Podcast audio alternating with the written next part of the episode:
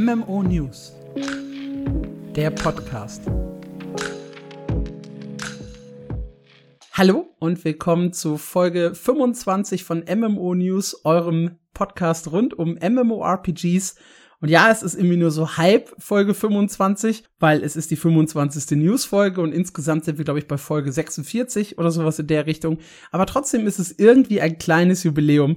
Und glaubt mir, es wird eine Hammerfolge, weil wir haben so viele Themen. Ich habe keine Ahnung, wie viele Stunden wir hier sprechen werden. Es geht los mit dem neuen Ghostcrawler MMORPG. Dann habe ich selber schon in Perfect New World reingespielt. Wie versprochen spreche ich über den neuen Guild Wars 2 Patch. Es gibt noch zwei weitere MMORPGs, die gerade in die Beta gestartet sind und worüber wir nächste Woche noch mal ausführlich sprechen werden. Dann gibt's einen Haufen kleiner News, also sein Newsflash ist so lang wie lange nicht. Und ja, das alles wird euch präsentiert von mir. Hi, ich bin Alex und bei mir ist der liebe Marc. Hallöchen, guten Tag. Und wir starten wie immer mit der Frage der Woche, die sich dieses Mal auch wirklich auf diese Folge bezieht, nämlich welches der drei MMORPGs, die gerade eine Beta veranstalten, gefällt euch am besten und warum? Gemeint sind damit die Spiele Terraceland, Pax Dei und Perfect New World. Und wir möchten halt wirklich so von euch wissen, was gefällt euch an dem Titel, äh, worauf freut ihr euch? Was sind so Highlights? Spielt ihr vielleicht sogar selber rein oder habt schon reingespielt und möchtet ein bisschen darüber erzählen? Das alles könnt ihr so ein bisschen mit in die Frage der Woche packen, die ihr wahlweise per Mail beantworten könnt an info at mmo-news.audio oder ihr kommt direkt zu uns in den Discord auf discord.mmo-news.audio. Und wenn ihr uns folgen möchtet, könnt ihr uns nicht nur auf Twitter, Facebook und YouTube folgen und TikTok, sondern jetzt auch auf Blue Sky. Yay. Dem besseren Twitter. Da sind wir jetzt auch mit MMO News vertreten und auch beide wieder persönlich, wo wir so ein bisschen unseren eigenen Kram twittern. Oder ich bin da posten. viel aktiver als auf Twitter. Kommt, das stimmt, kommt in ja. die Elon-freie Zone. Gut, dann lass uns doch direkt mal loslegen, denn der liebe Ghostcrawler hat mit seinem Studio ein Livestream veranstaltet, wo ganz, ganz viel verraten wurde über ihr neues MMORPG. Der fand am Donnerstagabend statt, also im Prinzip ja für uns zwei Tage nach der Aufnahme der letzten Folge. Und ich habe ihn komplett durchgeschaut, mir ganz, ganz viele Stichpunkte gemacht und fasse euch einfach mal das Wichtigste zusammen damit ihr selber nicht eine Stunde zehn auf Englisch hören müsst, sondern nur so 45 Minuten auf Deutsch. oh je, Mine. Ich bin äh, selber auch komplett unvorbereitet, weil wir haben gerade noch im Pre-Recording drüber gesprochen. Ich habe komplett vergessen, dass dieser Stream existiert hat. Ich äh, höre also erstmal genauso gespannt zu. Ja, das Prinzip des Spiels ist sehr, sehr interessant, weil Ghostcrawler hat ja immer gesagt, wir möchten das zusammen mit der Community entwickeln und wir möchten ein Spiel haben, das die Zeit der Spieler respektiert. Und das soll hier funktionieren, indem sie Theme Park und Sandbox sehr, sehr schön miteinander mischen. Ihr startet in die Spielwelt in einer großen Stadt und die ist quasi eine Art fliegende Insel und drumherum seht ihr viele weitere fliegende Inseln. Das hat man schon so ein bisschen im Concept Art gesehen. Mhm. Und diese fliegenden Inseln sind wahlweise Red Shards oder Blue Shards. Red Shards sind ganz typische MMORPG-Gebiete. Das heißt, da könnt ihr einfach von der Stadt aus hineinhüpfen und dann seid ihr in einem Open-World-Gebiet, wo sich auch andere Spieler tummeln, wo ihr typische Quests erledigt, wo ihr Bosse besiegt, wo sich Dungeons und Raids befinden und wo ihr halt wirklich stark auf Mitspieler angewiesen seid und wo ihr die wichtigsten Upgrade-Materialien für eure Ausrüstung bekommt. Die Blue Shards hingegen sollen mehr so ein Sandbox-Ort sein, die auch speziell nur an uns persönlich beziehungsweise an unsere Gruppe gebunden sind, wenn wir sie mitnehmen. Und jede Blue Shard soll ein bisschen ein eigenes kleines Survival-Game sein. Hier gibt hm. es Gegner und Bosse, die man bekämpfen kann. Ihr könnt aber auch die Welt verändern, ihr könnt bauen, ihr könnt selber so ein bisschen die Blue Shard nach euren Wünschen beeinflussen. Und es soll mehrere Blue Shards und auch mehrere Red Shards geben, die man dann halt erkunden kann. Und der generelle Gameplay-Loop, so beschrieb es Ghostcrawler, dreht sich darum, zwischen roten und blauen Charts hin und her zu wandeln. Und zwar je nachdem, welche Spieler gerade online sind und worauf man selber Lust hat, was man machen möchte. Ist man eher solo unterwegs und hat auch mal Lust zu bauen und halt so ein bisschen, ja, ein leichtes Survival-Feeling zu haben, dann geht man halt in diese blauen äh, Welten. Und wenn man halt mit genügend Freunden unterwegs ist und Lust auf Dungeons, Raids und große Bosskämpfe hat, dann geht's halt eher in diese roten Zonen. Das ist an sich eine total geile Idee. Ich glaube, das gefällt mir. Das gibt mir so ein bisschen Vibes von Fractured mit seinen verschiedenen Planeten mhm. für verschiedene, für verschiedene Spieler. Nur, und das tut mir selber auch ein bisschen leid, wirkt das jetzt schon durchdachter. das stimmt, weil es halt nicht die Community komplett aufsplittet, weil diese ja. drei Welten existierten ja komplett parallel, während halt hier alle Charts für jeden existieren, wobei die blauen halt immer an einen persönlich gebunden sind, beziehungsweise die Gruppe, die man mit reinholt. Heißt auch, diese Chart sieht bei jedem Spieler anders aus, je nachdem, wie man sie selber bearbeitet hat. Man kann sie aber von jedem Spieler theoretisch betreten, wenn man sich halt in eine Gruppe begibt. Ja. Das ist ein cooles Konzept. Ich glaube, das kann Spaß machen. Ja, dann haben sie halt noch mal betont, dass die Dungeons und Raids, so wie sie in WoW sind, ein sehr, sehr guter Standard sind, an dem sich auch das Studio selbst orientieren möchte. Das wäre gut. Das kennt man bereits. Das könnte man selber nicht besser machen. Auf der anderen Seite wiederum möchten sie das Thema Erkundung, Abenteuer und eben die Möglichkeit selber die Welten zu beeinflussen verbessern. Hier sehen sie große Probleme bei WoW und auch bei vielen anderen MMORPGs und sagen, das wollen wir anders machen. Boah, das gibt mir echt harte Fractured Vibes, ne? Gerade äh, mit dem, ihr könnt selber Sachen, ich sag mal, beeinflussen. Das klingt schon wieder so, als könntest du irgendwie eine Stadt bauen oder, oder whatever machen. Mhm. Also du kannst Boah. zumindest in deinen Blue Charts wirklich machen, was du möchtest. Und auch wirklich frei bauen. Also ein bisschen Minecraft-mäßig. Ich habe da ein bisschen Sorge, dass sie so, ein so ein Starfield-Fehler machen und zu viel vielleicht generieren lassen oder sogar leer lassen, weil äh, die Spieler sollen das ja füllen. Das passiert nämlich genau nicht. Hier Aha. ist nämlich noch eine interessante Aussage. Die Charts sind alle handgebastelt und nicht prozedural generiert, da die mhm. halt äh, das Gefühl haben, dass das oft zu seelenlos und zu uninteressant ist und zu wenig ja, Abwechslung okay. für die Spieler bietet. Und sie wollen dann halt alles von Hand bauen und es soll dann halt nicht zu viele Charts zu Anfang geben und sie wollen das halt mit der Zeit entwickeln, genau wie die Story. Die soll nämlich in Chaptern released werden. Das hattest du, glaube ich, letzte Woche auch schon gesagt. Mm, das heißt, genau. mit neuen Chaptern kommen dann auch neue Charts mit ins Spiel, die das Ganze dann halt breiter machen. Das ist geil. W wann? Wann? Ja, dann gibt's noch so ein paar allgemeine Infos, die geteilt wurden. Unter anderem, dass es eine große Anzahl von Klassen geben soll ein paar, die eher traditionelleren Spielstilen folgen, andere wiederum sollen ungewöhnlich und bisher noch nicht genutzt sein. Also hier soll was komplett Neues bei Klassen entstehen. Okay. Es wird auch verschiedene Völker geben, die man spielen kann. Und da kam dann auch direkt die Frage, ja, macht ihr einfach Elfen und Zwerge, so wie alle?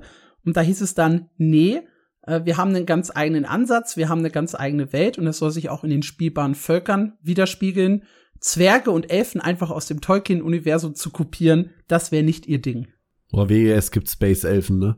Wenn er jetzt sowas bringt.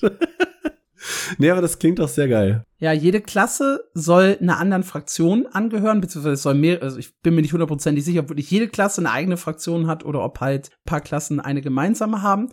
Und die sticheln so ein bisschen untereinander, die bekämpfen sich auch so ein bisschen, allerdings jetzt nicht in einem offenen PvP, man wird immer mit allen zusammenspielen können, sondern es geht eher so um kleine Story-Aspekte oder so Nebenobjekte, die dann halt mit ins Spiel reinfließen, wo diese Fraktion eine Rolle spielen soll.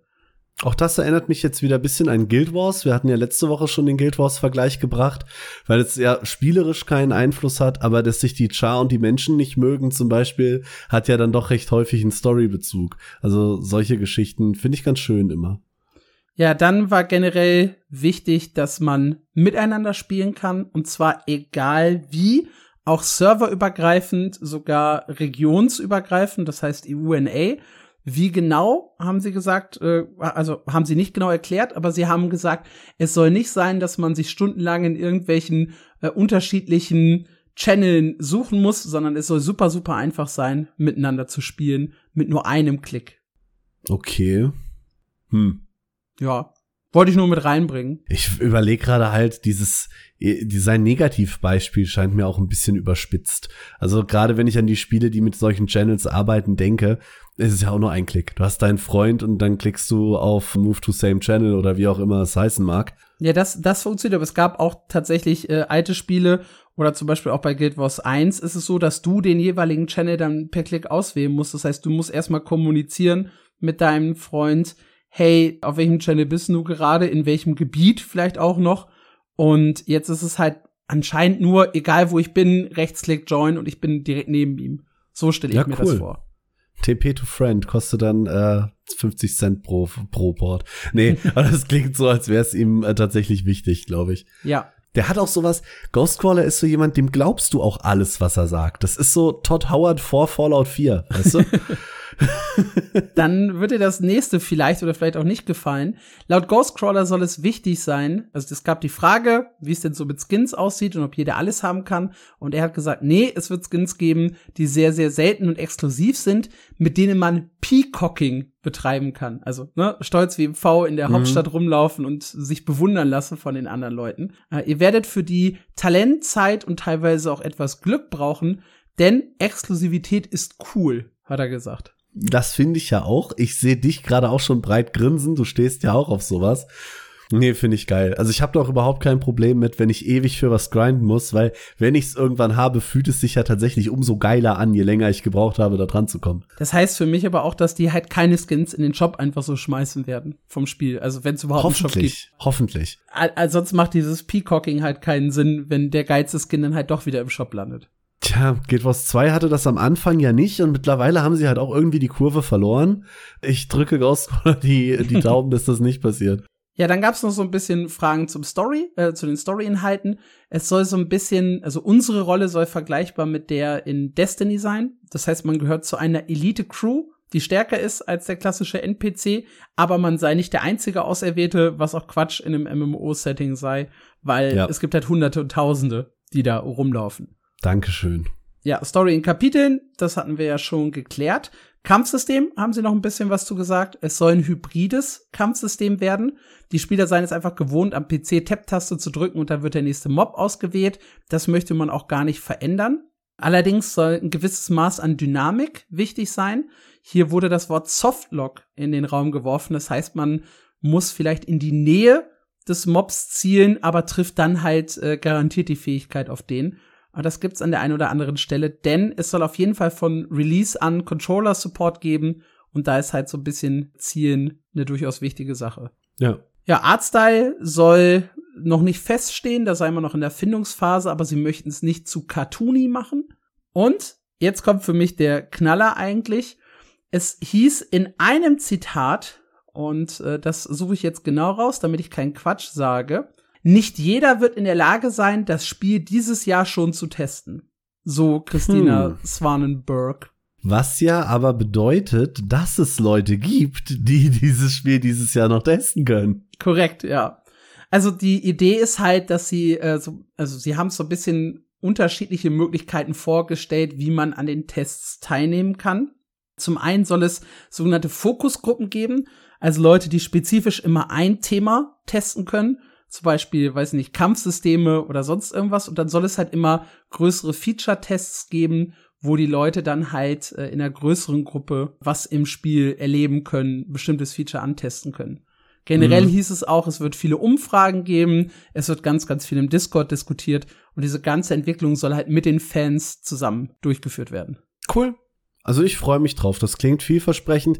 Ich hoffe auch, dass äh, nicht zu cartoony, dass sie dabei bleiben, weil damit äh, muss ich sagen, wenn es aussieht wie WoW, hat man mich halt leider schnell verloren. Da gibt's ganz viele andere Leute, die das anders sehen. Das äh, ist sicherlich auch okay, aber ich würde mir mehr sowas Grafikstilistisches Richtung, ich mal sagen Realism, aber du weißt, was ich meine, ne? Halt nicht nicht so komplett bunt. Ja, Guild Wars 2 hat, finde ich, dann einen guten Mix. Ja, um mal ja. wieder mein ne, Guild Wars 2 ins Spiel zu bringen. Absolut. Ich, ich finde auch dieses erste Artwork, das es da gab, mit diesen fliegenden Inseln und den Charakteren darauf, das hat so ein bisschen Guild Wars 2 Stil gehabt. Für in, in mm. meinen Augen. Sah sogar so ein bisschen aus wie, wie Garnhoff, was er jetzt bei Secrets of the Obscure eine Rolle gespielt hat er drückt halt schon genau die richtigen Knöpfe mit dem, was er jetzt sagt.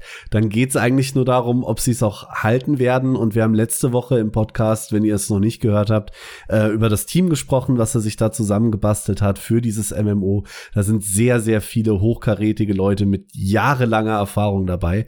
Das kann schon richtig geil werden, glaube ich. Und ich habe auch noch mal durchgeguckt für den Artikel. Da sind echt viele Ex-Blizzard-Leute mit dabei. Das ist ja der Wahnsinn. Ja. Ex-Blizzard und Ex-Riot Games hat quasi bei seinen alten Kollegen mal kurz angeklopft, wahrscheinlich.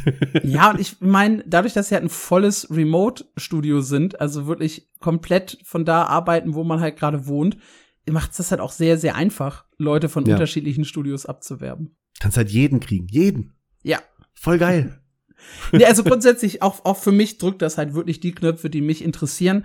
Diese Inseln, das wirkt halt erstmal wie so eine zerrüttete Welt, was ich ja manchmal kritisiere. Auf der anderen Seite habe ich mir überlegt, wenn ich in Guild Wars 2 durch ein Portal gehe ins nächste Gebiet, dann habe ich ja im Prinzip auch einen anderen Chart. Also ob ich da jetzt von der Insel zu Insel fliege oder durch ein Portal gehe und ins nächste Gebiet laufe, eigentlich mhm. ist das ja genau das, was ich gewohnt bin aus meinen Lieblingsspielen. Also habe ich da auch kein so großes Problem mit, dass das so ein bisschen zerteilt wirkt. Ja, das ist richtig. Ja, was denkt ihr über das Ghostcrawler MMO? Auch das könnt ihr uns gerne dann im Discord oder auf Twitter, per E-Mail, Blue Sky, wo auch immer ihr möchtet, schreiben. Ja, dann gehen wir direkt rüber zur zweiten großen News und die dreht sich um Arc Age 2. Das soll der logischerweise Nachfolger von Arc Age werden und war ursprünglich mal für 2024 angekündigt worden. Und jetzt gab es einen Quartalsbericht von Kakao Games zum dritten Quartal 23 und da haben sie ein paar Details verraten zu dem Spiel. Und die für mich spannendste Aussage war, der, dass das ursprüngliche Spiel, Arc Age, primär für eine koreanische Zielgruppe entwickelt wurde, der Nachfolger jetzt aber sich stärker am Westen orientieren und für Konsolen erscheinen soll. Und darum werden ein paar große Änderungen vorgenommen. Und ein Aspekt ist mehr PvE und Story-Inhalte für die Spieler, die auch spezifisch Solospieler und Leute in kleinen Gruppen erledigen können. Dabei fielen die Worte mehr Dungeons und Kampagnen. Kampagnenmodus. Ja, klingt so ein bisschen nach äh, instanzierten Story-Inhalten, was wir halt so nicht ja. hatten. Und das wäre gut. Ich meine, das hat mir persönlich bei Arcade immer gefehlt. Ja, und dann haben sie gesagt, sie wollen auf Massenschlachten in der offenen Welt verzichten. Das typische fraktionsbasierte Large-Scale PvP soll wegfallen und stattdessen soll es gezielte Aktivitäten geben, wie zum Beispiel diese Karawanen-Events, die ja immer noch in der offenen Welt stattfinden, wo dann rundrum PvP herrscht, gezielte GVG-Kämpfe, Schlachten um Festungen, all das soll es weiterhin geben, aber eben ja so ein bisschen reduzierter, ungefährlicher für den Casual-Spieler, sage ich mal. Also man kann halt immer noch aus Versehen in eine Karawane reinlaufen und dann halt im PvP verwickelt, ins PvP verwickelt werden. Aber es ist halt nicht mehr so, dass in jedem Gebiet dann Open PvP herrscht ab einem bestimmten Level. Zumindest stelle ich mir das so vor in der Beschreibung. Aber also erstmal finde ich das cool, was sie, was sie da sagen. Und dann, so im zweiten Gedankengang, mache ich mir so ein bisschen Sorgen darüber, dass sie dann auch gleichzeitig ein bisschen verlieren, was Arc Age eigentlich ausgemacht hat, oder? Jein. Also ich habe mit Entenburg da mal drüber gesprochen und wir beide haben halt gesagt, das Geilste an dem Spiel waren halt für uns eigentlich immer diese Karawanen-Events wo du halt, wo halt wirklich für dich was auf dem Spiel stand und wo du dann halt PvP um dich herum hattest. Du warst das Ziel von dem Ganzen. Du hast das ja meistens auch versucht, dann in der Gruppe irgendwie zu machen. Und wenn das halt beibehalten wird, also immer noch so gezielte PvP-Events in der offenen Welt stattfinden, dann hat das halt so ein bisschen Throne of Liberty-Charakter, ne? Also dieses, ja. wir haben halt bestimmte Events, da wirst du gefleckt und ansonsten bist du aber nicht oder läufst du nicht die Gefahr, irgendwie zufällig gegankt zu werden und dann zu sterben. Das wiederum fände ich ziemlich geil. Und diese Schlachten um Festungen und gezielte Aktivitäten und sowas bleiben ja weiterhin erhalten. Und das kombiniert mit diesem sehr, sehr geilen Klassensystem, wo du ja wirklich drei unterschiedliche Spezialisierungen einfach miteinander kombinieren konntest, um wahnsinnig viele, ja, unterschiedliche ja. Klassen zu kreieren. Das lassen sie aber, genau. Oder? Da, äh, mhm. äh, dann soll das Housing noch ein bisschen angepasst werden. Das heißt, dass nicht nur ja Housing in diesen kleinen Orten stattfindet, wo dann immer dieser Landrush passiert. Ich weiß nicht, ob du da schon mal mit ja. dabei warst. Mit dabei nicht, aber äh, ich, ich habe es mir gerne mal angeguckt. Ja, wenn halt so eine Zone freigegeben wird, um da halt Housing machen zu können, stürzen sich halt logischerweise alle Leute drauf. Und manche Housing-Zonen waren ja auch in PvP-Gebieten, das heißt, du warst nicht mehr in deinem eigenen Haus sicher davor, von Leuten abgeschlachtet zu werden. Und, also zumindest wenn du irgendwie ja, dich so ein bisschen außenrum bewegt hast. Und das ist halt eine sehr, sehr spannende Änderung, wenn sie dann sagen, wir nehmen so diesen Open World PvP Aspekt so ein bisschen raus und fokussieren uns stattdessen mehr auf eine Casual PvE Community, dann ist das Ganze vielleicht mehr oder besser finanzierbar für sie, weil du halt einfach einen größeren Kern an Spielern hast, als das wenige, ja. was halt jetzt gerade noch Arc Age spielt.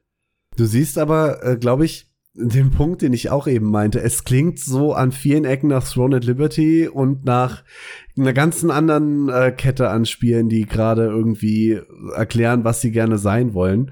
Was? Weil ja, sie zielen doch irgendwie alle auf die gleiche Zielgruppe, so den Casual PvE-Spieler. Weil klar, du willst eine große Zielgruppe haben. Aber ich finde halt doch, da geht so ein bisschen der Charakter verloren. Was ja bleibt, also zumindest klingt das bisher so, sind die Schiffskämpfe. Das heißt, wenn du auf offener See unterwegs bist mit deinem Schiff, dass du dich da halt gegenseitig verprügeln kannst. Das ist ja kein, sie haben ja spezifisch gesagt, Large-Scale PvP. Das ist ja für mich eher Small-Scale, weil du hast selten ja. auf dem Meer wirklich riesige Schlachten gehabt. Also ich habe zumindest keine Schlacht erlebt. Jetzt kommt bestimmt irgendwer, der erzählt, er hat einmal in seinem Leben so ein mega Ding gehabt oder so. Aber ich vermute mal, dass diese Schiffskämpfe dann immer noch aktiv bleiben was auch vollkommen Sinn ergibt, dass man sich halt auf offenem Gewässer da mal auf eins auf die Rübe gibt. Dann das Housing, was halt ein sehr, sehr wichtiges Element ist. Dieser starke Fokus auf, auf Wirtschaft, Trading und eben diese Karawanen-Events und das einzigartige Klassensystem. Also es sind für mich noch vier unique Inhalte, die halt rausstechen im Vergleich zu anderen Titeln. Ja, das ist richtig. Gerade die, äh, die Seekämpfe. Weil das ist was, das macht auch so schnell keiner nach, weißt du? So ein Housing in der offenen Welt oder äh, ein cooles Klassensystem hast du halt, finde ich, schneller gebaut als ein cooles, funktionierendes äh, Schiffskampfsystem. Ja, und dann haben sie ja noch gesagt, die Welt soll größer werden als beim Vorgänger. Und sie wollen halt ein paar weniger Features bringen, dafür die allerdings besser machen. Das alles in Unreal Engine mhm. 5.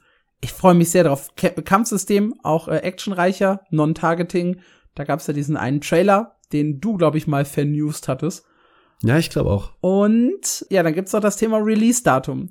Weil in dem äh, Quartalsbericht hieß es, man möchte den großen Reveal des Spiels auf der Gamescom im August 2024 stattfinden lassen.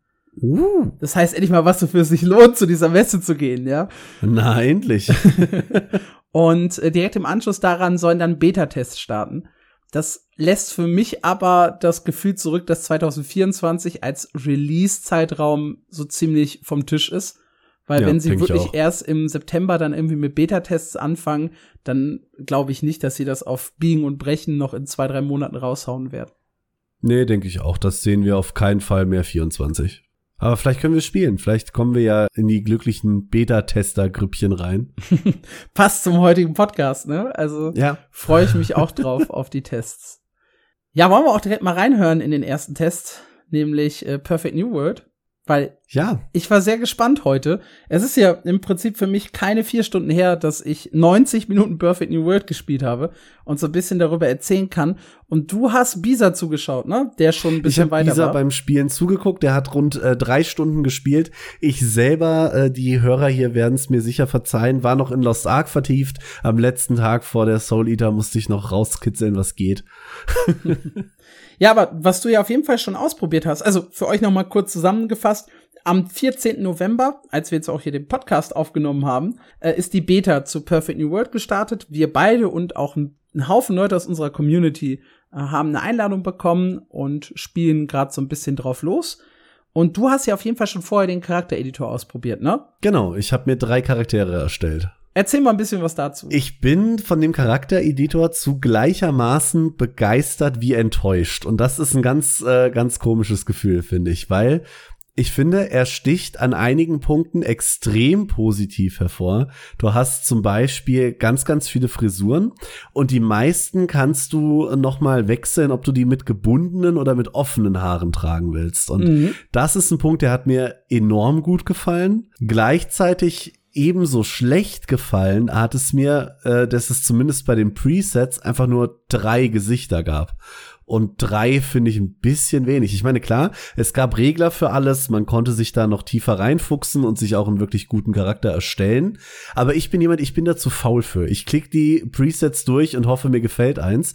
Und wenn das nur drei sind, das fand ich wiederum ein bisschen. Aber du hast doch den Random-Button. Du hast den Random-Button, aber da kommt eh immer nur Müll raus, sind wir mal ehrlich. Gar nicht. Also ich habe richtig, richtig äh, Glück gehabt bei meinem Random Button. Der vierte oder fünfte gefiel mir richtig, richtig gut. Ich habe aber so oft random durchgedrückt, dass ich halt über den drüber gesprungen bin. Und weißt du, was es für eine Funktion gibt? Es gibt einen Zurück-Button. Wenn man den falschen Random-Charakter übersprungen hat, also den oh. richtigen übersprungen hat, dann kann man wieder zurückdrücken. Das so ist weit nice. zurück, wie man will.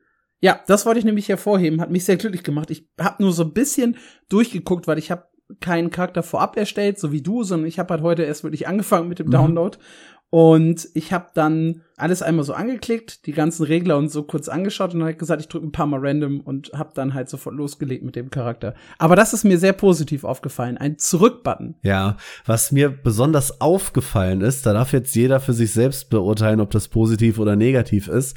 Es gibt, glaube ich, für nicht so viele Einstellungen wie für Brüste und Arsch. Ja. Ja, also es gibt allein fünf verschiedene Regler, um die weibliche Oberweite zu verändern. In Form, Größe, Abstand, whatever. Genau die gleichen Optionen gibt es für den Arsch, den übrigens auch beim männlichen Charakter. Ja. Uh. Das, wie man das bewertet, äh, darf jetzt jeder für sich selbst entscheiden, aber das gibt es. Ja, ich habe dann meinen Charakter erstellt und bin ins Intro reingehüpft und habe die erste Sache gefunden, die mich ein kleines bisschen genervt hat, die mich aber im Laufe der Beta noch viel, viel mehr genervt hat. Man kann die meisten Cutscenes nicht ja. skippen. das ist super, super nervig, wenn ich einen schnellen Beta-Test machen will. Es ist aber auch super, super nervig, wenn ich dann einen zweiten oder dritten Charakter spielen möchte weil ich will mir das alles nicht nochmal anhören. Frage, müssen. hast du es mit einem zweiten Charakter probiert? Ja. Okay. Scheiße. ich muss trotzdem alles, also zumindest die ersten zwei Sequenzen muss ich trotzdem angucken mir. Okay. Ja. Und dann ist das Skippen, was später kommt, sehr, sehr weird. Also du kommst irgendwann so in Dialogfenster oder in, in Dialog-Cutscenes, so ein bisschen wie im modernen Guild Wars 2, wo du dann halt in den Gesprächen auch antworten kannst. Und meistens gibt's nur eine einzige Antwortmöglichkeit, aber du musst sie halt anklicken. Und da kannst du immer nur bis zur nächsten Antwortmöglichkeit skippen. Das heißt, du drückst Skip, musst das anklicken, was du sagst, drückst Skip, musst das anklicken, was du sagst, drückst Skip, musst das anklicken, was du sagst. Selbst da kommst du also nicht schnell durch. und ich habe 90 Minuten gespielt und ich würde sagen, ungefähr 30 davon hing ich in Cutscenes oder Dialogen. Ja, cool. Und das war mir zu viel. Erinnert mich an die Anfangszeit von Lost Ark, wo dein G-Finger spätestens nach einer halben Stunde äh, angefangen hat, Hornhaut zu bilden, weil das genau so war. Man kann nur hoffen, dass sie ähm, da einmal zu den koreanischen Kollegen rüber gucken und irgendwann auch einen Skip-All-Button einführen. Aber tatsächlich ist mir das auch aufgefallen, dass du die Cutscenes nicht skippen kannst. Ich dachte gerade, du sagst, als erstes Stören aufgefallen, ist dir, dass das Spiel dich unfassbar laut anschreit. Das ist nämlich mir als erstes mhm. aufgefallen. Ich glaube, ich habe den Sound auf irgendwie drei Prozent runtergedreht. Ja, ich habe es auch auf sieben ja. Master Volume, glaube ich. Ja. Nee, was mir dann halt auch bei der Cutscene aufgefallen ist, die Stimme ist ein bisschen langweilig. Also so ein bisschen wie in dem Trailer, da hatten wir das, glaube ich, auch schon als Kritik, mhm. dass diese Erzählerstimme ja sehr monoton spricht und nicht wirklich Action oder Abenteuer ausstrahlt. Nee. Was sehr, sehr schlecht ist für den Einstieg in ein MMORPG. Er strahlt mehr ich. so gemütlicher Erzähler am Lagerfeuer aus, finde ich. Ja, und das passt halt auch nicht zu dem, was dann im Spiel selber passiert. Übrigens sehr, sehr witzig. Man startet in das Spiel, indem man so eine Treppe nach oben läuft, die schneebedeckt ist. Und ich hatte sofort Swords of Legends Online Flashbacks, als ich das gesehen habe. Ach, stimmt. Fand ja. ich sehr, sehr kurios. ja, ebenfalls direkt zu Anfang wählt man, ob man mit Fadenkreuz oder mit freier Kamera spielen möchte. Ich muss an der Stelle sagen, ich habe beides ausprobiert und ich merke keinen richtig krassen Unterschied, weil ja, du hast halt so, so einen leichten Steuerungsaspekt, der halt anders ist, aber es ist und bleibt dasselbe Kampfsystem und dasselbe hakelige Kampfsystem, wo wir gleich auch noch drauf zu sprechen kommen. Äh, man kann mit Tab sich auf ein Ziel fest einschießen. Das heißt, man hat so ein hybrides Kampfsystem. Wenn man Tab nicht nutzen will, dann kämpft man halt so ein bisschen im Action-Modus und wenn man Tab nutzt, dann hat man halt ein Ziel fest im Visier und kann dann auch nicht wirklich verfehlen, seine Fähigkeiten. Es gibt eine Dodge Roll, es gibt vier grundsätzliche Fähigkeiten links von ja, der Mitte der Cast Dice, das trennt sich so ein bisschen wie in Guild Wars 2. Und dann gibt's noch mal sechs rechts davon, sowie eine Ultimate-Fähigkeit und die Fähigkeiten F1 bis F4 für Potions. Das heißt, wir reden hier von elf Fähigkeiten plus Auto-Attack äh, mit der linken Maustaste und Auto-Attack mit der rechten Maustaste, beziehungsweise so zwei Angriffe, die man halt ausführen kann. Es gibt aber um ein Vielfaches mehr Fähigkeiten durch ein Kombosystem, das zudem, wie ich finde, sehr, sehr gut gelungen ist. Denn nicht alle Klassen haben die gleichen Kombo-Fähigkeiten. Das habe ich festgestellt, weil ich mit einem Community-Mitglied gleichzeitig im Discord saß und wir unterschiedliche Klassen gespielt haben. Grüße gehen raus an, ich weiß gar nicht, wie man es ausspricht, Thrym, Trym the First. Du fühl dich auf jeden Fall angesprochen und gedrückt. Äh, er hat einen Mystic Blade gespielt und ich äh, Gay Blade. Das heißt, wir hatten zwei unterschiedliche Klassen. Und bei mir waren halt die ersten Kombos, die ich gelernt habe, Rechtsklick, viermal Linksklick und fünfmal Linksklick, einmal Rechtsklick. Klingt jetzt noch nicht verrückt, wird's aber später halt noch. Und bei ihm war der war die allererste Combo W dreimal Q und äh, W äh, und äh, viermal Q und dann W hinten dran. Das klingt sehr spaßig bei dem, wie, ich glaube, weiß nicht, wie heißt der Lanzendude. Ich weiß gerade gar nicht, wie der offizielle Name ist. Spear, irgendwas mit Spear. Der äh, hat die Combo viermal Linksklick. Und das war sehr underwhelming, bin ich ehrlich. okay. Es kommen allerdings sehr, sehr schnell noch weitere Kombos dazu. Also bei, meinem, bei meiner Gayblade war es so, dass ich später mit Fähigkeit 4 Gegner in die Luft werfe und dann halt mit der linken Maustaste hinterher springen. Und dann kommen unterschiedliche Kombos raus, je nachdem, ob ich in der Luft die linke oder die rechte Maustaste benutze. Ab da wird's dann halt schon, glaube ich, sehr, sehr anspruchsvoll. Mhm. Und das teilt sich ja immer mehr auf, je mehr Fähigkeiten man hat. Dazu kommt etwas, was du gerade im Vorgespräch auch hervorgehoben hast, nämlich äh, Counterattacks. Ja, es gibt zwei verschiedene Counterattacks. Die eine führt ihr selber aus und die andere euer, ähm, keine Ahnung, Beast, Soul, Soul Beast, ich weiß gerade gar nicht, wie es heißt. Ihr habt jedenfalls äh, so Tierchenbegleiter, will ich jetzt mal fast sagen. Bisschen äh, verniedlicht. Und die sind aber die Ultimate-Fähigkeit, ne? Genau. Tun das auch noch mal. Und ja. je nachdem, äh, wel, äh, welche Farbe, also in welcher Farbe der Gegner quasi beim Angriff leuchtet, braucht ihr auch jeweils den anderen Konter, um dann erfolgreich zu kontern. Und das finde ich ein sehr cooles System tatsächlich. Und du hast noch einen Ground-Konter. Ich weiß gar nicht, ob du das wusstest. Nee. wenn du, wenn du äh, auf den Boden geschmissen wirst, kannst du mit einem äh, Konterangriff unten den treten, so ein bisschen wie in Fighting Games. und äh, kämpfst dich dann halt wieder hoch, während du ihn halt selber zu Boden kickst. Siehst das du, das halt ist cool. Cooldown. Das, das wusste ich noch nicht. Äh, auch cool ist, dass du mit der Dodge Roll aufstehen kannst, wenn du genockdownt wirst. Ja. Allerdings hat das einen 12 Sekunden Cooldown. Ja, das den du auch siehst neben der Dodge Roll. Ist ja nett. Das kenne ich halt eins zu eins aus Lost Ark. Ist da ja genauso. Ja, gut, aber für Leute, die halt nicht 24-7 Lost Ark spielen. Sind ne? wir schon am Kampfsystem oder, oder war das ja, jetzt noch First Glimpse? Genau. Weil du hast das jetzt alles sehr schön geredet und es sieht auch sehr schön aus, aber es ist viel hakeliger, als es gerne sein will, glaube ich. Also du hast ja. diese ganzen Kombos und hier Action und in die Luft und äh, super tolles Actionspiel und dann hast du aber wieder Momente, wo der Gegner einfach wegrennt und du deinen Angriff ins Nichts machst, weil du vollkommen Animation-locked bist während diesem Angriff und dich auch nicht bewegen kannst, während du das tust. Und ja. es, es sieht alles sehr, sehr hakelig aus, finde ich. Ich meine, wir reden von einem Test. Ich glaube, es heißt offiziell nicht mal Beta. Sie nennt es ja irgendwie Equilibrius-Test oder sowas. Ich weiß also nicht, wie early das ist, aber da muss, glaube ich, echt noch viel passieren, damit das langfristig richtig Spaß macht. Ja, ich hatte das auch mehrfach, dass ich vollkommen ins Nichts angegriffen habe. Es ist auch ein bisschen hakelig. Ich habe so einen Charge-Angriff auf den Gegner zu. Und wenn ich halt den Gegner nicht ins Tap-Visier nehme, sondern so ein bisschen anvisier und ich ziele halt leicht daneben, dann läuft mein Charakter halt einfach neben dem Gegner vorbei ins Nichts, mhm. was sich schlecht anfühlt. Und ich habe eine Fähigkeit, wenn ich dabei eine Richtungstaste drücke, führt er die in diese Richtung aus und verwendet dabei übrigens mein, meine Ausdauer von der Dodge Roll. und sich daran zu gewöhnen, ist sehr, sehr weird, weil ich drücke eigentlich fast immer in irgendeine Richtung. Das heißt, dieser Angriff wird fast immer in irgendeine Richtung ausgeführt, obwohl ich das gar nicht will. Das ist wahrscheinlich auch mein Fehler. Vollkommen okay. Aber das Animation Lock Problem ist definitiv vorhanden. Es fühlt sich auch, ich kann es gar nicht so richtig beschreiben. Und manchmal gehen Angriffe einfach ins Nichts, von denen ich hundertprozentig sicher war, dass sie hätten treffen müssen. Ja, Hitboxen sind ein Problem.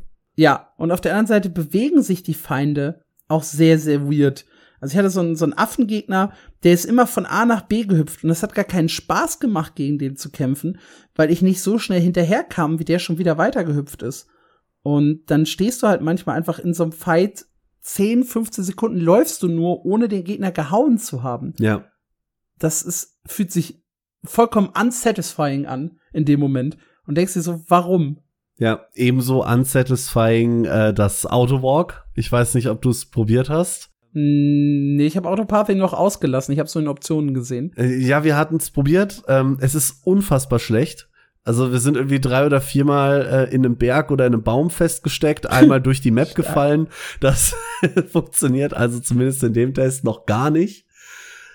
Ah, aber es sieht schön aus, das muss man lassen. Ich bin ein bisschen enttäuscht. Äh, gut, ich selber habe ja nur zugeguckt in dem Fall. Ähm, aber Bisa ist nach drei Stunden immer noch nicht so weit, dass er fliegen kann. Das finde ich ein mhm. bisschen schade, weil das hätte ich gerne gesehen. Aber ein Mount hat Bisa schon gekriegt. Ja, ich wollte auch unbedingt fliegen und da fühle ich die Enttäuschung vollkommen. Was ich sehr, sehr cool fand, die haben ein paar Parcours-Elemente ins Spiel gebaut, die halt so ein bisschen an die Sepheriten aus GW2 erinnern da liegen dann so Aspekte rum, die dich schneller rennen lassen oder höher springen.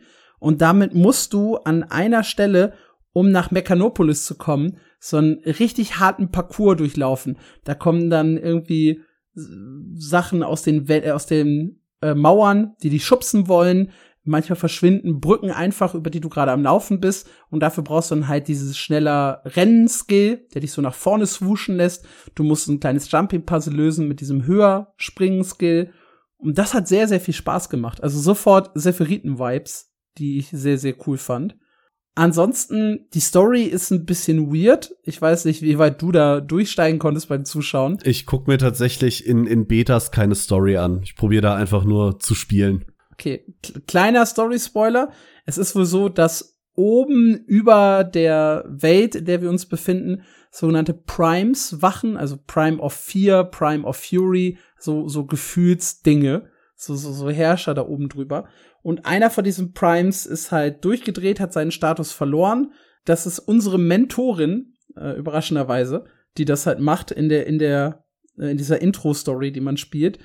Und man selbst vermutet, oder diese Primes vermuten, dass wir der Auserwählte sind, um halt die Position zu ersetzen, unsere aktuellen Mentorin, als sie noch gut war. Und dann dreht die halt ab und äh, stürzt die Welt so ein bisschen ins Chaos. Und unsere Aufgabe ist es jetzt, dieses Chaos so ein bisschen zu beseitigen, unten auf der Erde. Ja, kann ja mal passieren. Ich habe so ein bisschen durch die Achievements geschaut. Äh, Level 60 scheint das Max-Level zu sein. Es gibt Erfolge dafür, sehr, sehr viel Geld zu sammeln und sehr, sehr viel Geld auszugeben. Was Mark sehr freuen dürfte, falls das Spiel überzeugt, es gibt Erfolge für Login-Streaks für bis zu äh, zwei Jahren am Stück aktuell. das heißt, sich je, zwei Jahre am Stück einzuloggen bringt Achievement Points und einen Titel.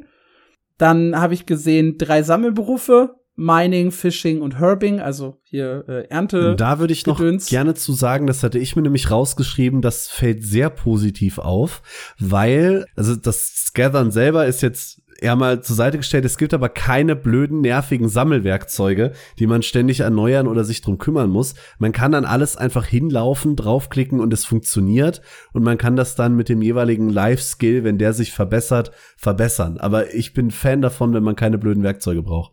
Es soll auch ein Minispiel beim Mining geben. Ich habe das nur im All-Chat äh, gelesen.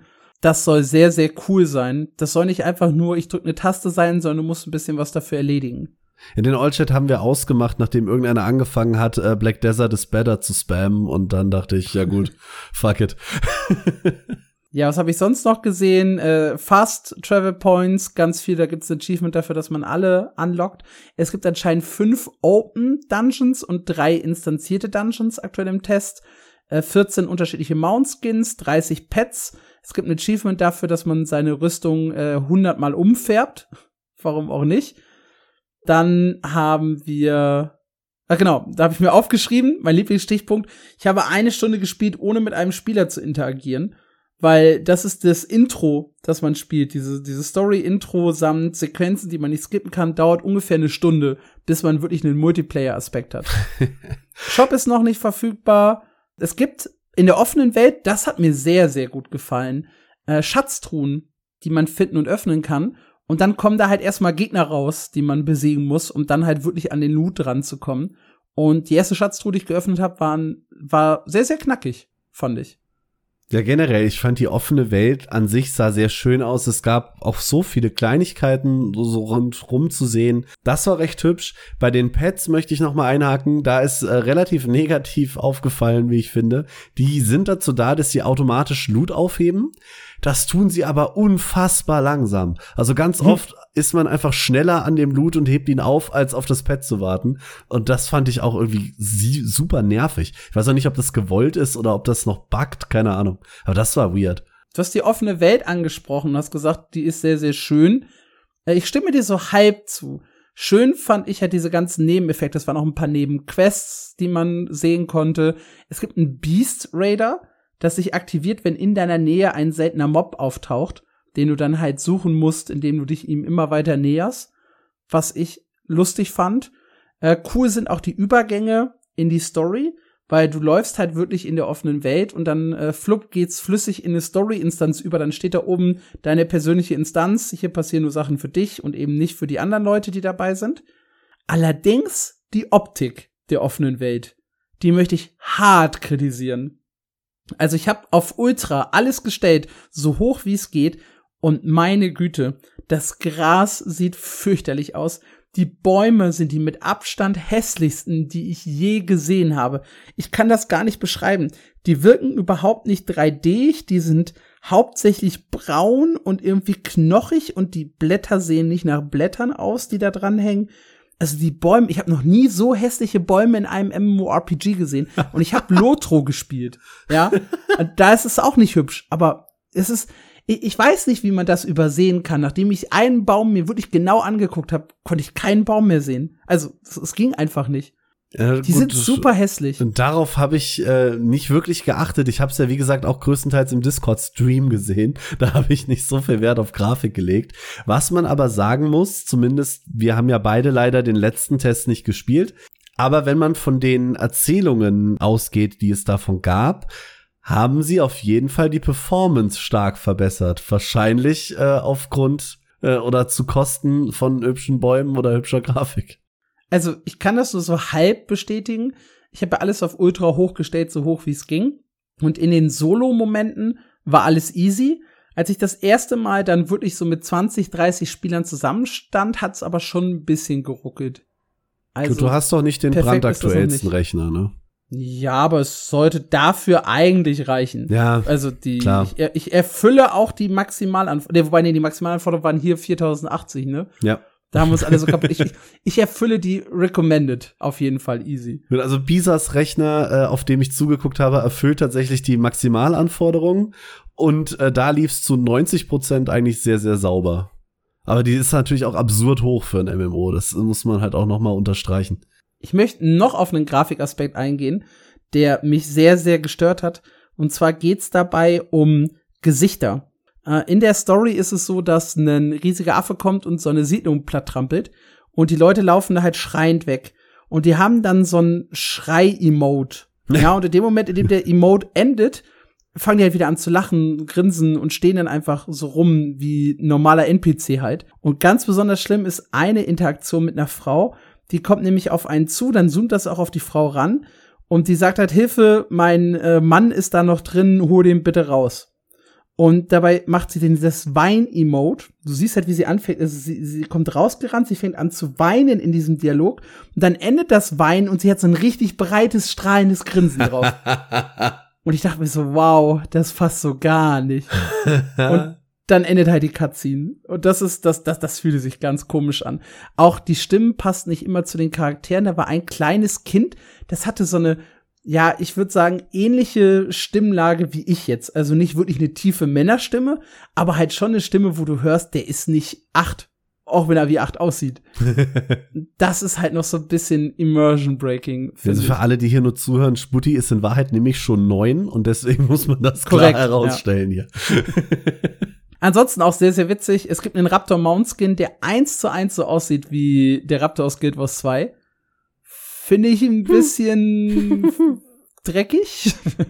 Gut, ich meine, spätestens Dragonflight hat gezeigt, dass man sich gerne an Monsters Guild Wars bedienen kann. Also warum nicht gleich zuschlagen? Ja, ansonsten war es das so ziemlich, was ich in den 90 Minuten erlebt habe. Ich habe hier, wie gesagt, über 45 Stichpunkte mir aufgeschrieben. Wichtig, sofort das Kamerawackeln ausstellen. Das ist äh, ganz, ganz schlimm. Das hat mich total kaputt gemacht in den ersten Sekunden des Spiels. Genau wie der Sound. Sofort runterdrehen. Das ist super, ja. super laut. Am besten Headset ausziehen, wenn man das Spiel startet. Es ist wirklich enorm laut.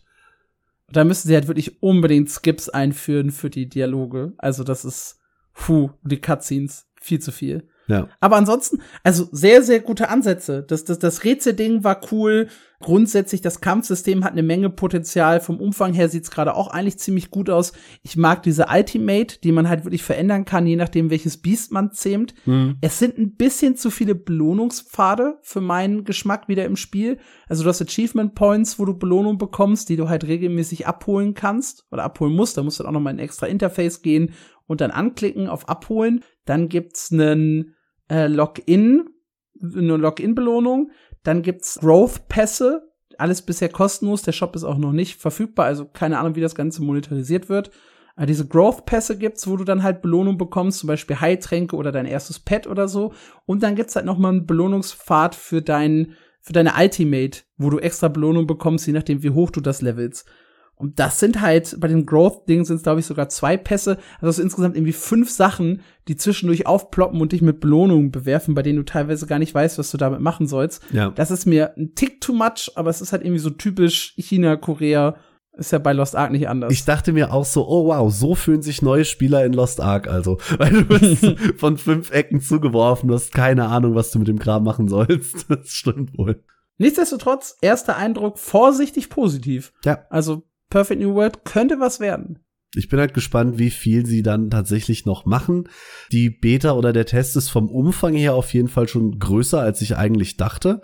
Also von dem, was ich bisher gesehen habe, sind vier relativ große Gebiete drin. Ja. Der Fog of War ist noch was, was mir aufgefallen ist. Also wenn du auf der Karte hast, hast du ja diese Gebiete, die du noch nicht kennst, ne? Das ist ja dann so Fog of War, das ist so abgedeckt. Ja. Und der ist einfach nur knallig weiß. Und hm. da, das sieht auch total komisch aus. Das ist äh, wie, so ein, wie so ein Platzhalter. Aber gut, dafür ist es ein Test. Da passiert sicherlich noch einiges, bevor das Spiel irgendwann rauskommt. Und dahingehend auch ich äh, positiv. Ja, in den Klassen müssen sie noch was drehen. Vier sind mir persönlich zu wenig. Ja, davon ging ich auch aus, tatsächlich. Ja, ja, genderlocked sind sie auch. Das muss man an der Stelle noch mal erwähnen, weil nicht jeder ist ja auf demselben Stand ja. wie wir, was Perfect New World angeht. Also es gibt äh, zweieinhalb männliche und eine weibliche Klasse. weil ja. die halbe ist so ein Char-artiges Katzenwesen. Ich würde es als äh, männlich betiteln, aber ich möchte die Katze auch nicht misgendern. Äh, ja, keine Ahnung. Es hat eine tiefe Stimme, das schon. Ja, das war unser erster Eindruck zu Perfect New World. Mal gucken, ob wir den dann nächste Woche noch mal ein kleines bisschen vertiefen. Was wir auf jeden Fall nächste Woche vertiefen werden, das ist mein persönlicher Eindruck von Terrace Land. Denn auch bei Terrace Land ist äh, gerade die Beta gestartet. Da sind wir dann eben beim zweiten Spiel aus unserer Frage der Woche. Das ist das MMORPG von Tencent, das halt so ein bisschen an WoW erinnert mit seiner Comic-Grafik und so mit seiner grundsätzlichen Ausrichtung auf Dungeons und Raids. Und da ist jetzt die zweite Close Beta ebenfalls heute am 14. gestartet. Und ich habe eine Einladung dazu bekommen und werde mir das Spiel auch noch mal anschauen. Zum einen natürlich, welche Änderungen sie vorgenommen haben. Also sie hatten große Pläne für Änderungen an Klassen und sie wollten auch ein bisschen an den Dungeons und Raids feintunen und das werde ich auf jeden Fall ausprobieren und ich werde diesmal auch versuchen, ein bisschen weiter zu spielen. Versuchen nur deshalb, also letztes Mal kam ich auf fünf Stunden, glaube ich. Versuchen deshalb, weil eben gerade die Beta zu Perfect New World läuft, was ich halt auch spielen möchte. und weil die Beta zu PAX.de läuft, die ist gestern gestartet, also aus unserer Sicht gestern. Und ja, das ist das dritte Spiel in unserer Reihe. PAX.de kennt ihr auch, das ist dieses äh, Sandbox MMORPG Unreal Engine 5, ehemals EVE Online Entwickler, die sich ein Fantasy-Spiel rausgesucht haben, wo man so viel in der offenen Welt bauen kann. Dieses besondere Siedlungsprinzip und wo die Ausrüstung halt ständig kaputt geht, weswegen man sie neu craften muss, weswegen man immer wieder auf die neue Jagd geht nach Items. Ich habe es gelogen, die ist nicht gestern gestartet, die ist heute auch am 14. November um 11 Uhr. Also alle drei sind am 14. November gestartet. Danke dafür. Das ist so crazy. Ich meine, äh, einer, einer unserer Zuhörer hat im Discord geschrieben, das äh, fand ich so passend. Der äh, Hamurator nämlich, ne, wollen wir eine Beta starten? Ja, noch dieses Jahr, aber wir haben schon Mitte November. Oh, oh shit, let's go. genau so fühlt sich das gerade an. Ja, die Alpha in PAX-D läuft unter dem Codenamen Home Valley und der Fokus liegt auf PvE-Inhalten. Also PvP soll es noch gar nicht geben. Äh, ihr könnt die großen Teile der offenen Welt erkunden. 20 Täler wurde das hier genannt. Ich bin mir nicht ganz sicher, ob das ein Übersetzungsfehler ist. Ich gehe mal aufs 20 Gebiete, die ihr erkunden könnt. Ja, wenn, wenn es Home Valley heißt und Valleys sind ja Täler, dann wird das schon so irgendwie in die Richtung gehen, oder? Ja, okay, guter Punkt. Des, deswegen kommt die Übersetzung zustande, ja. Also klassisch gedacht sind es wahrscheinlich Gebiete. 20 Gebiete, die ihr erkunden könnt. Ihr könnt Ressourcen sammeln, um damit halt dann Gegenstände herzustellen. Ihr dürft schon Häuser bauen, das alles geht. Ihr könnt äh, eine Gilde gründen und mit denen zusammen auch eine Siedlung erstellen. Und PvP wird es, wie gesagt, noch gar nicht geben in diesem Test. Und eigentlich ist der Test dann so, wie ich das Spiel am Ende gerne hätte. Mal gucken, ob mir das dann schon zusagt. Auch dazu habe ich eine Einladung. Ich bin gespannt. Da habt ihr eure drei Spiele. Perfect New World, PAX D, Terrace Land. Auf welches freut ihr euch am meisten? Das ist die Frage der Woche. Ihr müsst natürlich auch nicht alle drei gespielt haben. Ihr könnt auch einfach nach Gefühl antworten. ich weiß, dass ganz viele Leute Bock auf PAX D haben. Ich bin mir noch nicht so ganz sicher, ob das von den dreien wirklich mein Favorit wird. Äh, bei Perfect New World bin ich mir auch nicht so sicher. Ich bin mir auch nicht bei Terrace Land sicher, um ehrlich zu sein. Aber ich weiß, dass da halt die Dungeons und Raids ganz cool sind. Und ich mag den Aspekt, dass ich das auch mobile spielen kann. Ja, ich weiß, damit bin ich immer so ein kleiner Sonderling fand das Kampfsystem von, Pax, äh, von Perfect New World hatte halt riesiges Potenzial und ich bin halt super gespannt. Ich durfte ja schon 60 Minuten PAX.de spielen in einem, was heißt spielen? Ich durfte nicht direkt spielen, aber ich konnte sagen, mach mal dies und mach mal das Entwickler, während der mir halt eine Bildschirmübertragung gemacht hat. Und das heißt, ich konnte so indirekt spielen und bin sehr gespannt, was sich seit diesem Test vor, ja auch schon fast einem Jahr, glaube ich, verändert hat. Ja, ich bin auch gespannt, was du berichtest. Ich persönlich habe nur eine Einladung für Perfect New World. Das werde ich auf jeden Fall noch spielen diese Woche. Ähm, bei den anderen äh, werde ich mich auf Berichte verlassen. Sehr gut, dann konzentriere du dich mal auf Perfect New World. Da will ich jetzt mindestens zehn Spielstunden von dir haben bis zum nächsten Podcast. Und ah. äh, ich probiere dasselbe bei Terrace Land dann und bei PAX.de und was auch immer noch kommt. Dann haben wir noch ein, eine große News für heute. Ich habe es nämlich versprochen und wir müssen es deshalb auch hier unterbringen. Guild Wars 2, der neue Patch. Wie gut ist er? Was steckt drin? Also, vorweg direkt, die Story-Inhalte sind nicht gigantisch lang und das Gebiet ist nicht gigantisch groß. Das haben wir uns ja schon gedacht, als wir drüber gesprochen haben und wussten, es ist nur ein Drittel Gebiet. Hm. Die positive Nachricht ist aber, dieses Drittel Gebiet ist sehr, sehr cool. Ich habe ja aus der neuen Erweiterung Secrets of the Obscure sehr, sehr stark die Gebiete kritisiert. Weil ich sie wirklich nicht schön fand. Ich mochte diese zusammengesetzten Inseln nicht. Ich mochte, ja, so ein bisschen diese Bastion. Das war okay-ish, aber auch nicht so richtig geil. Jetzt muss ich sagen, äh, das innere Naios, also wirklich diese Dämonenwelt, ist super, super cool. Es hat alles so ein richtig, ja, nicht gruseligen, aber es hat halt eine unheimlich gute Atmosphäre man merkt halt, okay, man ist in einer anderen Welt, die ist von Dämonen beherrscht. Du hast so zwischendurch Tentakel, die aus den Bergen rausgucken, komische Fratzen und Gebilde, die du nicht so richtig zuordnen kannst. Das Ganze hat so ein hellblau-Thema und überall wabern auch so Nebel herum. Es sieht, finde ich, einfach super cool aus. Dann hast du noch so einen leichten Rottouch da drin, auch durch so Bäume und Blätter, die dann äh, durchs, durchs Bild wehen so ein bisschen wie in dem äh, Sunqua Fraktal Dungeon oder wie du das so aus, aus so chinesischen mhm. Welten kennst, wo so ein bisschen so, ne, so, so ein roter Baum und die Blätter wehen dann durch die Gegend. Und das passt unheimlich gut in diese hellblaue atmosphärische Welt. Wie gesagt, die Tentakel, die überall rausgucken. Also atmosphärisch gefällt mir das Gebiet super. Es ist vollgestopft mit Events. Es gibt auch ein komplettes Meta-Event, obwohl es halt nur eine Drittel Karte ist, das jetzt schon Spaß macht zu spielen. Es sind nämlich ein paar Bosse dabei mit einzigartigen Mechaniken. Unter anderem der Endboss des Meta-Events findet in so einem kleinen runden Raum statt, der Kampf. Und er steht halt in der Mitte und spawnt zuallererst oder hat so eine Fähigkeit, wo er dann in zwei Richtungen schießt. Die sind dann auf dem Boden markiert mit Pfeilen. Und da tut er halt richtig weh. Und mit jeder Minute, die du den quasi nicht zerhaust, beziehungsweise mit jedem Phasenwechsel, der halt kommt, gibt's mehr davon. Und am Ende geht das irgendwie in acht oder zehn äh, Richtungen gleichzeitig, dieser Angriff. Du musst also richtig gut gucken, wo du stehst. Und der wechselt halt ständig in so eine Phase, wo du dich hinter einem Felsen verstecken musst und sonst halt gekillt wirst, äh, wenn er dann wieder zurückkommt. Also er teleportiert sich weg, kommt da wieder zurück und dann macht's einmal Wumms und bist du nicht hinter dem Felsen, bist du halt tot. Und das macht allgemein einfach Spaß. Es ist kein krass innovatives Meta-Event, es ist nichts, was komplett verrückt ist, aber es ist alles ordentlich in dem Gebiet. Das ist halt erstmal, finde ich, sehr, sehr positiv. Das klingt auf jeden Fall interessant. Ich bin halt gerade so ein bisschen im Zwiespalt, weil ich habe heute Morgen, also ich selber äh, habe es noch nicht gespielt, weiß auch nicht, ob ich es spielen will. Momentan bin ich ja nicht so tief in Guild Wars drin, aber ich habe heute Morgen mit dem äh, lieben Matze von Buffed geschrieben. Der hat nämlich jemanden gesucht, bei dem er sich darüber aufregen kann, wie scheiße die neue Guild Wars Erweiterung ist. Deswegen fand ich, finde ich den Kontrast gerade sehr schön. Ja, wir kommen ja noch zu dem Problem. Und zwar der Storyteil. Der Storyteil ist ein bisschen weird, finde ich. Also man, man erlebt so ein paar komische Momente, die sich mir nicht so ganz erschließen.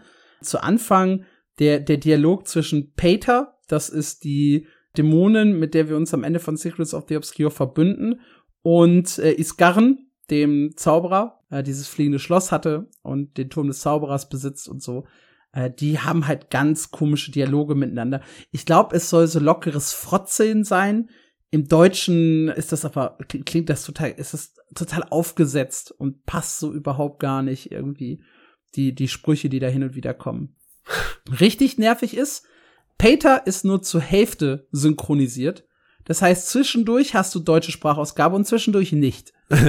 Sehr nervig. Haben sie im Forum auch gesagt, der Fehler ist bekannt, ist irgendwie mit dem letzten Patch, äh, bevor sie das rausgehauen haben, reingekommen, haben sie noch keine Lösung für, soll aber schnellstmöglich behoben werden. Inzwischen ist eine Woche rum oder knapp eine Woche rum, als ich das gespielt habe. Ich habe es am Montagabend gespielt. Dienstag kam der Patch, da hatten sie es noch nicht behoben. Ist der Fehler nur in der deutschen Sprachausgabe oder generell? Deutsch, Französisch, äh, nicht im Englischen. Okay. Äh, Frode, ein weiterer Charakter, der aber nur eine untergeordnete Rolle spielt in der Story, hat gar keine Dialoge vertont. Das wirkt auch irgendwie komisch. Und da gibt's halt so einen komischen Dialog mit Soldier. Auch da wieder so ein bisschen Story-Spoiler, aber ihr werdet ja wahrscheinlich alle Secrets of the Obscure inzwischen gespielt haben. Die hat sich halt dazu äh, entschlossen, auch so ein Zauberer zu werden und halt ihrer alten Welt so ein bisschen Rücken zu kehren. Und wir haben sie jetzt das erste Mal getroffen seit dieser Entscheidung und sie verhält sich halt so komisch zu uns. Man hat aber nicht so wirklich, fand ich, also es, es ergibt keinen Sinn, wie sie sich zu uns verhält. Ich hätte halt irgendwie erwartet, dass sie vielleicht abwe abweisend ist oder halt so eine, eine komplett anderen Charakter hat. Aber nee, sie hat einfach nur tausend Gedanken und vergisst dann halt einfach, dass wir da sind, während sie sich halt Gedanken macht. Das fühlt sich halt auch irgendwie nicht so richtig stimmig und episch an, sondern, weiß ich nicht. Sie, sie rennt dann halt von einem Tisch zum anderen und fängt dann irgendwas an zu erzählen von dieser und jener Gefahr und ich stehe daneben und so, hallo? Erinnerst du dich noch? Ich habe gerade mit dir das erste Mal gesprochen, seitdem wir uns irgendwie einen Monat nicht gesehen haben. Magst reden? Oh, hey, ja, äh, ja, cool. Und übrigens, da, oh, Boss. Und dann ist sie wieder weg, so geistig. Weiß ich nicht. Fühlt sich jetzt, fühlt sie sich nicht so richtig gut an. Verliert sie einfach langsam den Verstand. Weiß nicht, ob das das wirklich darstellen sollte. Ich glaube einfach, dass wir für sie unbedeutender werden als das, was um sie herum passiert oder das, was in ihrem Kopf passiert. Aber wenn, ist das halt echt schlecht umgesetzt, finde okay. ich. Und dann gibt's halt ein, dann wird man in der allerersten Mission, wo dann wirklich was passiert nach den Dialogen, in einen Riss gesetzt. Und wir alle erinnern uns, ich liebe ja die Riss-Events, ja. Und da lernen wir dann eine neue Mechanik kennen. Und zwar müssen wir so Riss-Orbs aufsammeln, die die Mobs fallen lassen und dann halt zu Soldier bringen. Da ist Soldier dann dabei und plötzlich auch relativ klar und sagt uns auch, was wir tun müssen. Und das ist tatsächlich eine komplett neue, komplett neues Event, samt Timer und äh, für eine große Gruppe gedacht, die Konvergenzen. Alle zwei, drei oder vier Stunden, ich bin mir nicht hundertprozentig sicher, äh, finden diese Events statt. Da kann man dann sich im Turm des Zauberers für anmelden, für die öffentlichen Events. Und da geht man da halt mit 50 Leuten rein und erledigt so ein größeres Riss-Event. Es ist deutlich, deutlich besser als die Riss-Events in der offenen Welt, die man halt ständig machen musste, bei der letzten Erweiterung. Da ist halt auch diese Mechanik eben mit drin, dass man Soldier auch am Leben halten hm. muss. Da kann das nämlich auch fehlschlagen, wenn man das verkackt. Und äh, man muss sich so ein bisschen aufsplitten. Die eine Gruppe muss halt Soldier verteidigen, dann brauchst du mehrere Gruppen, die nach außen gehen und da Aufgaben erledigen. Das ist ganz cool, macht wie gesagt mehr Spaß als die Risse, ist jetzt aber auch nichts, wo ich sagen würde, okay, das ist eine komplett innovative Idee und macht richtig Spaß. Es gibt allerdings dicke Belohnungen, vor allem Essenzen für die neue legendäre Rüstung. Und dementsprechend lohnt es sich, das zu machen. Klingt erstmal ein bisschen wie Tequatel. So, die eine Gruppe macht ja, das, die andere ja das, die andere das. Bei, bei Meta-Events. Und das ja. ist jetzt halt quasi, ja, so ein, so ein instanziertes Event mit, mit Timer und mit, ich glaube, es gibt gar keinen Timer. Ich glaube, es geht wirklich nur darum, äh, Soldier am Leben zu halten. Die interessante Sache ist dann, wie oft musst du das machen, um die legendäre Rüstung zu kriegen? Boah, das kann ich jetzt nicht sagen. So deep bin ich gerade nicht mehr in Guild Wars okay, 2. Okay um das zu wissen. ja, ansonsten ist die Story halt relativ kurz. Also ich habe für die komplette Story das Meta-Event einmal von Anfang bis Ende spielen und die komplette Map-Erkundung circa zwei Stunden und zehn Minuten gebraucht. Uff. Das ist so der gesamte Umfang. Also nicht der gesamte Umfang, es gibt dann halt noch ein paar Achievements, die man nebenbei machen kann. Auch in der Story gibt es noch ein paar Achievements. Ah, und es gibt einen Herausforderungsmodus bei der Angriffsmission zu Dagda der kommt auch nur so mittelgut an, muss man sagen. Also es gibt keine besondere neue Mechanik oder sowas, sondern es geht nur darum, mehr Schaden zu verursachen, dass sie mehr Schaden verursacht und dass man CC äh, stärker braucht. Das muss man voll im Griff haben, aber jede organisierte Gruppe kriegt auch den Herausforderungsmodus von Duck dahin. Der war ein bisschen enttäuschend und wie gesagt, der Umfang ist halt, also ich glaube, selbst wenn man alles machen möchte, ist man am Ende bei ja, vielleicht vier, fünf Stunden, wenn man nicht jetzt noch die besondere neue Rüstung sich erspielt, für die man halt länger grinden muss. Aber es ist. Aber ist äh, 100% von der neuen Karte ist da wahrscheinlich auch schon mit drin, nehme ich an. 100% von der neuen Karte heißt in diesem Fall 20 Points of Interest, drei Vistas. Hm. Und du hast halt eine Wegmarke in dem Dorf, äh, die hast du allerdings von Anfang an, wenn du das Gebiet betrittst. Das ist auch ein dürftig. kleiner Punkt, der mich gestört hat ist wirklich, dass ich, wenn ich bis in den Norden der Karte will, ein ganzes Stück laufen muss von der Wegmarke, die halt eher im Süden liegt, aus. Und für die Map-Erkundung gibt's ein Point of Interest, der ist hinter einer Eventkette versteckt. Äh, das heißt, da muss man erstmal so einen kleinen Event aus dem Lager herausfolgen.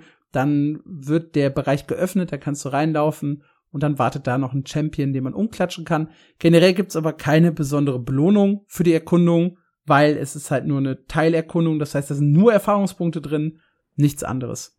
Das klingt tatsächlich alles in allem recht enttäuschend. Wie, wie fühlst du dich nach, nach deiner, ich wollte eigentlich sagen Anspielsession, aber du bist ja tatsächlich schon fertig. ja, also ich, also wie gesagt, das Gebiet an sich sieht sehr, sehr gut aus. Ich glaube, das macht richtig Bock, wenn es dann halt mal vollständig da ist. Optisch super, vom Meta-Event her okay. Die Konvergenzen sind okay. Und ich muss sagen, positiv tatsächlich der äh, Endbosskampf der Story. Das spoilere ich jetzt in diesem Fall nicht. Aber der Boss hat mich dann doch dreimal kurz in den Downstate befördert. Immerhin. Und das war schön. Und ich hoffe, ja. Oreen hat ihn nicht am Ende gefressen. Ich bin immer noch böse Nein. über dieses Ende.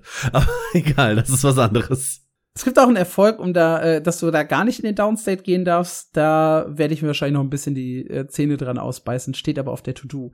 Es gibt halt eine, eine Rüstung, die man sich über eine längere Zeit erspielen kann. Die sieht dann aus wie die von äh, Peter, von der Dämonin. Das ist okay. Passt, glaube ich, zu einem Sevari ganz gut. Und ansonsten, ja, wie gesagt, es ist halt vom Umfang einfach nicht so riesig. Ist aber okay, wenn man überlegt, was wir dieses Jahr alles bekommen haben. Wir haben halt zwei kleinere Quartalspatches zum Ende von End of Dragons bekommen. Wir haben die Erweiterung bekommen, Series of the Obscure. Wir haben das jetzt als kleinen Rausschmeißer bekommen. Und darüber reden wir nachher nochmal bei den großen sechs. Wir bekommen ja noch die äh, Waffen-Beta. Das heißt, insgesamt kann man schon sagen, man, man hat ein bisschen was bekommen. Es ist in Ordnung. Es ist kein schlechter Inhalt. Es ist halt nur nicht viel Inhalt. Ja.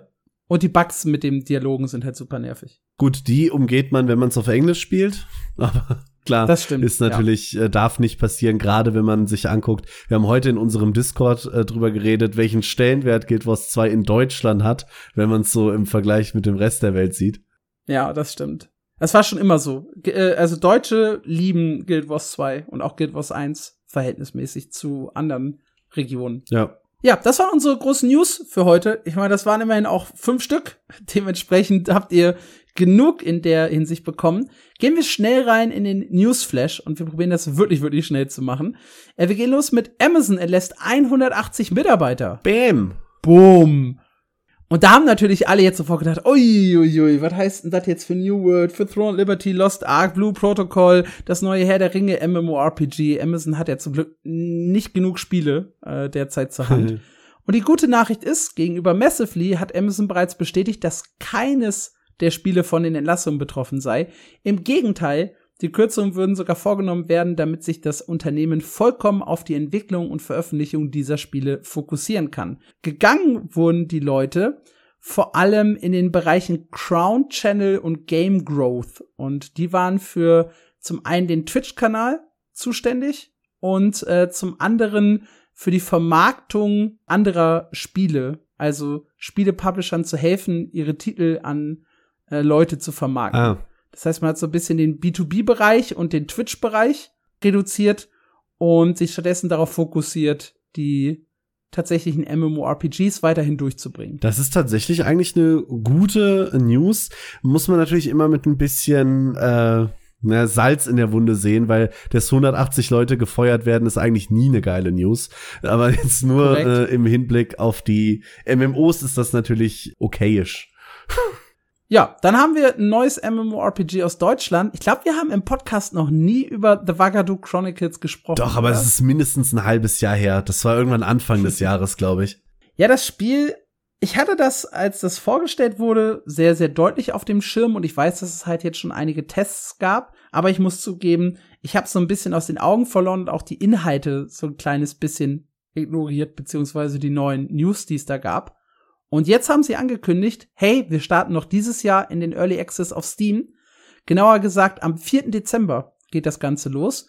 Das heißt, wer möchte, kann dann mit dem Spiel loslegen.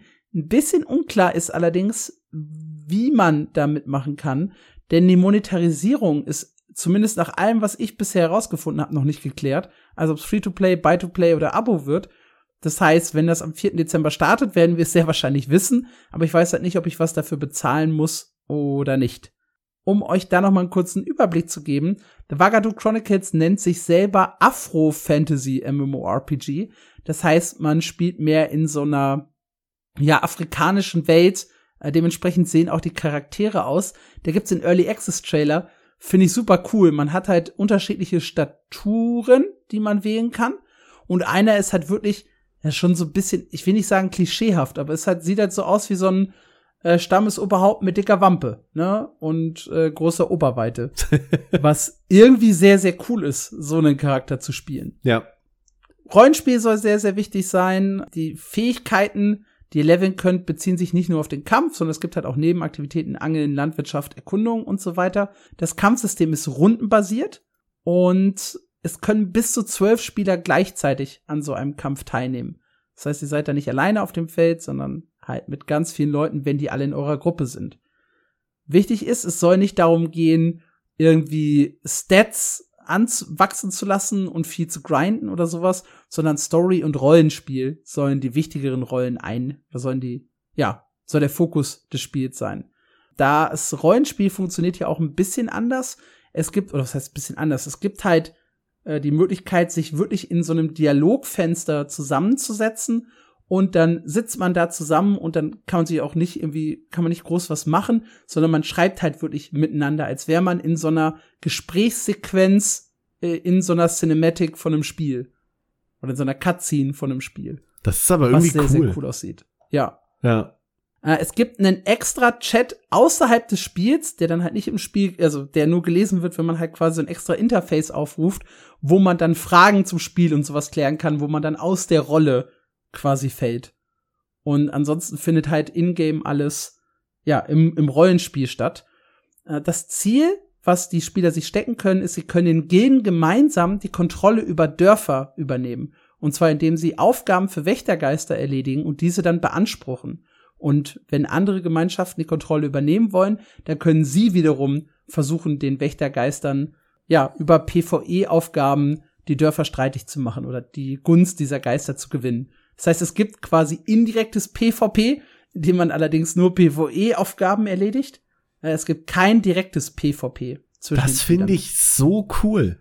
Wir hatten da mal, ist jetzt was ganz anderes. Ich weiß leider auch gerade nicht mehr, wie es heißt. Aber da haben wir zusammen in die Beta gespielt. Das war so League of Legends ähnlich. Ja, äh, ähm, Project Faye.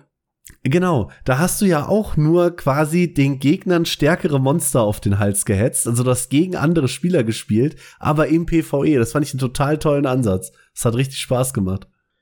Ja, ansonsten sieht das Spiel halt grafisch, es ist sehr, sehr bunt, es hat halt einen sehr, sehr eigenen Stil nicht großartig krass, ist halt auch ein Indie-MMORPG. Zum Background auch vielleicht nochmal interessant. 163.000 Dollar haben sie über Kickstarter gesammelt. Und dann kam Riot Games und hat halt mit ihrer Firma, da haben sie so ein extra äh, Fund für, ich glaube, über 10, 15 Millionen oder so hatten sie abgestellt, um da halt Spiele und Startups zu pushen, die unterrepräsentierte Gründer haben. Und äh, hier, wie ihr schon mitbekommen habt, dreht sich alles um Afro-Fantasy und die gehörten halt dazu. Die haben ein Funding von Riot Games nochmal bekommen. Wie viel genau, habe ich jetzt nicht herausgefunden, aber das werden sicherlich einige hunderttausend bis vielleicht sogar hin zu einer Million gewesen sein, mit denen sie dann das Spiel umsetzen konnten. Ja, mehr MMOs aus Deutschland finde ich immer eine schöne Sache und das sieht einfach, ist ein schönes Projekt. Also wird vielleicht nicht 100% mein Spiel, aber ich finde das immer, immer schön, sowas zu beobachten, sag ich mal. ich werde es auf jeden Fall ausprobieren, wenn dann diese ganzen Beta-Hypes hier rum sind. Ja, dann ist, dürfte ja Anfang Dezember sein. Mhm. Und dann kann ich da in Ruhe mal in Wagadu Chronicles reinspielen. Ich bin sehr gespannt, weil es halt wirklich was komplett anderes ist. So ein bisschen wie auch Book of Travels aus der letzten Podcast-Ausgabe. Genau. Wir werden sehen, ob das halt cool wird oder nicht. Das äh, Early Access äh, Trailer-Video sah schon mal sehr interessant aus. Also ich behalte es auf jeden Fall im Blick. Ein Spiel, das wir beide, glaube ich, auch im Blick behalten werden, heißt Avalon und wurde just heute angekündigt, als wir den Podcast aufgenommen haben. Ist ein MMORPG, das bisher noch überhaupt nirgendwo auf dem Schirm war, weil es halt, wie gesagt, erst jetzt angekündigt wurde. Äh, auch wieder ein Full Remote Studio und in diesem Fall gegründet von Jeffrey Butler, dem Original Producer von EverQuest. Und äh, der hat sich gedacht, hey, ich mir mal ein Team zusammen und wir machen eben ein komplett neues MMORPG. Da gibt's einen Trailer zu, den Marc und ich auch schon gesehen haben und wir waren beide relativ angetan davon, ne? Ja, total. Ich weiß nicht, für alle, die den Trailer noch nicht gesehen haben, also wahrscheinlich jeder, der gerade zuhört, wenn ihr euch an den Trailer zu, ich glaube, das Spiel hieß einfach nur Everything erinnert, das gab mir große Vibes. Also Avalon ist so ein eigentlich ein Sci-Fi-Setting, würde ich mal sagen, aber es spielt gleichzeitig auch irgendwie in der Vergangenheit. Und der Trailer hatte immer wieder so coole Momente, wo der Typ mit seinem Schwert durch ein Portal läuft und hat plötzlich ein Maschinengewehr in der Hand und schießt in der Großstadt auf irgendeinen Boss drauf. Das sieht saugeil aus. Ja, in der Vorstellung heißt es auch offiziell, dass sie immer den Wunsch hatten, dass die Spieler nicht nur mit den Tools einer Welt arbeiten müssen, sondern dass sie äh, across multiple connected realities spielen. Das ist halt genau das, was du gerade beschrieben hast. Dass du halt von der Fantasy-Welt mit einem Schwert plötzlich in die Welt äh, übergehst mit einem Maschinengewehr. Und sie haben auch äh, Housing als wichtiges Objekt. Das hast hat man, glaube ich, im Trailer auch gesehen, ne? Wie man ganze Siedlungen irgendwie zusammenbauen kann. Genau, ja. Das waren so die großen Highlights. Sie haben noch ein paar Leute dazu äh, geholt, die zuvor auch an EverQuest gearbeitet haben, an Diablo, Assassin's Creed, äh, Elden Ring und WoW. Jeder hat, also gefühlt jedes Studio hat mindestens einen Mitarbeiter, der schon mal an WoW gearbeitet hat. Und ich weiß gar nicht, was sonst noch Spannendes mit dabei war. Besonders interessant finde ich den Satz, dass sie hier die Didimo Populate äh, AI als auch die Inworld AI benutzen wollen, um ihren NPCs mehr Leben zu geben. Und da finde ich den Satz besonders interessant. Creators are enabled to design characters and interact with NPCs in a way no MMO to date has allowed. Ja, Wer hat das noch nicht versprochen, ne? In letzter Zeit. Ja, aber, aber warum geht es noch nicht? Ich meine, wir haben ChatGPT. Gebt uns endlich NPCs, mit denen man richtig reden kann. Ja, das stimmt. Das, ja. das ist echt so ein Ding. Eigentlich müsste das schon gehen. Und ich freue mich wirklich darauf, wenn es das erste Spiel gibt, ob das jetzt Avalon sein wird oder nicht, was es dann tatsächlich umsetzt. Bei Avalon habe ich halt wirklich die größten Sorgen vor der Vielfalt der Gebiete. Also dieses, dieser Mix aus Vergangenheit, äh, Fantasy-Welt und dann Cyberpunk am Ende, das ist halt super, super Ja. aufwendig, ne? Und ich weiß nicht, ob du das wirklich so gut umsetzen kannst, wie sie sich das vorstellen. Aber es ist auf jeden Fall ein spannendes Spiel. Du brauchst halt so viele Assets, damit das am Ende cool wird. Ja, und ich glaube, das ist ein Problem. Ich sehe das bei Guild Wars 2 immer, ne? Wie gern sie Assets reusen. Und das kannst du halt hier vollkommen vergessen bei dem Spiel. Ja, absolut. Ich bin sehr gespannt. Sie schreiben hier unten noch, äh, sie haben Leute dabei, die eben schon an EverQuest gearbeitet haben, unter anderem aber auch an Call of Duty, Diablo, God of War, Assassin's Creed und Elden Ring. Was die da genau gemacht haben, haben wir jetzt leider nicht recherchiert, weil sie haben nur zwei, äh, drei Namen mitgegeben. Ich bin gespannt. Also der Trailer sieht auf jeden Fall ziemlich geil aus. Wie gesagt, hat mich sehr an äh, Everything erinnert. Das wurde ja auf den Game, Game Awards, glaube ich, vorgestellt, Mhm. damit ihr euch so ein kleines Bild machen könnt. Ansonsten äh, schaut euch den Trailer an, sieht auf jeden Fall hübsch aus. Steht dann auch in unserer Aufgabe, da demnächst mal wieder eine Trailer-Reaction zuzumachen. Es ist gerade ein bisschen Ja. schwierig, zeitlich, äh, das alles umzusetzen. Aber wir haben noch eine Menge vor. Also folgt uns gerne auch auf YouTube. Da werdet ihr dann auch die wichtigsten Sachen finden. Ich versuche sogar äh, auch ein kleines Anspielvideo äh, demnächst zu den Beta-Sachen zu machen, wenn ihr da Bock drauf habt. Nice. Gut, das war Avalon. Äh, Fractured is back. Das steht auch noch auf unserer Liste. Nach, äh, ich weiß gar nicht, äh, das letzte Mal war es im November spielbar, ne? Ich wollte gerade sagen, fast ein Jahr, glaube ich, waren die jetzt weg. Jetzt sind sie wieder zurück, Ende Oktober mit dem Early Access auf Steam. Und es läuft okay-ish. Also beim letzten Mal, als wir auf Steam angefangen haben, war der höchste Peak, der All-Time-Peak bisher 1500 Spieler. Und sie konnten immerhin am Sonntag, dem 12. November, 432 gleichzeitige Spieler für sich verbuchen. Was, wenn es immer so bleiben würde, eine ziemlich solide Zahl ist. Ja.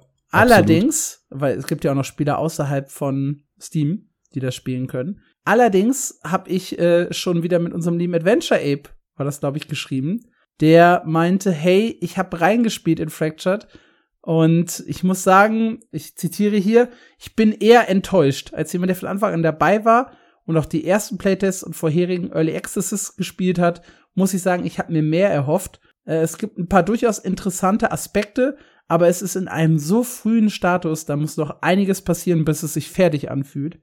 Und das ist nicht so eine gute Nachricht. Das ist eigentlich deckungsgleich mit dem, was man so aus den vorherigen Playtests gehört hat. Was halt tatsächlich naheliegt. Ich meine, sie haben damals, als sie offline gegangen sind, gesagt, sie wollen sich auf die Serverstruktur fokussieren und dann in so zwei, drei Monaten wiederkommen. Das hat jetzt halt ein Jahr gedauert. Aber von dem, was man so hört, klingt es halt wirklich, als wäre in dem Jahr größtenteils irgendein Backend-Kram und Serverstruktur passiert. Und an dem Spiel Mhm. selbst hat sich zumindest an den Reviews gelesen gar nicht so viel getan. Sie haben auf jeden Fall den Einstieg überarbeitet und sie haben auch diesen einen Teil der Welt einfach komplett entfernt, der sich kacke anfühlte. Aber auch das war schon so gut wie fertig. Das haben sie nämlich schon angekündigt, bevor sie äh, sich mit dem Publisher getrennt hatten. Das stimmt. Aber sie mussten es ja trotzdem noch umsetzen, auch nach der ja, Ankündigung. natürlich. Ja.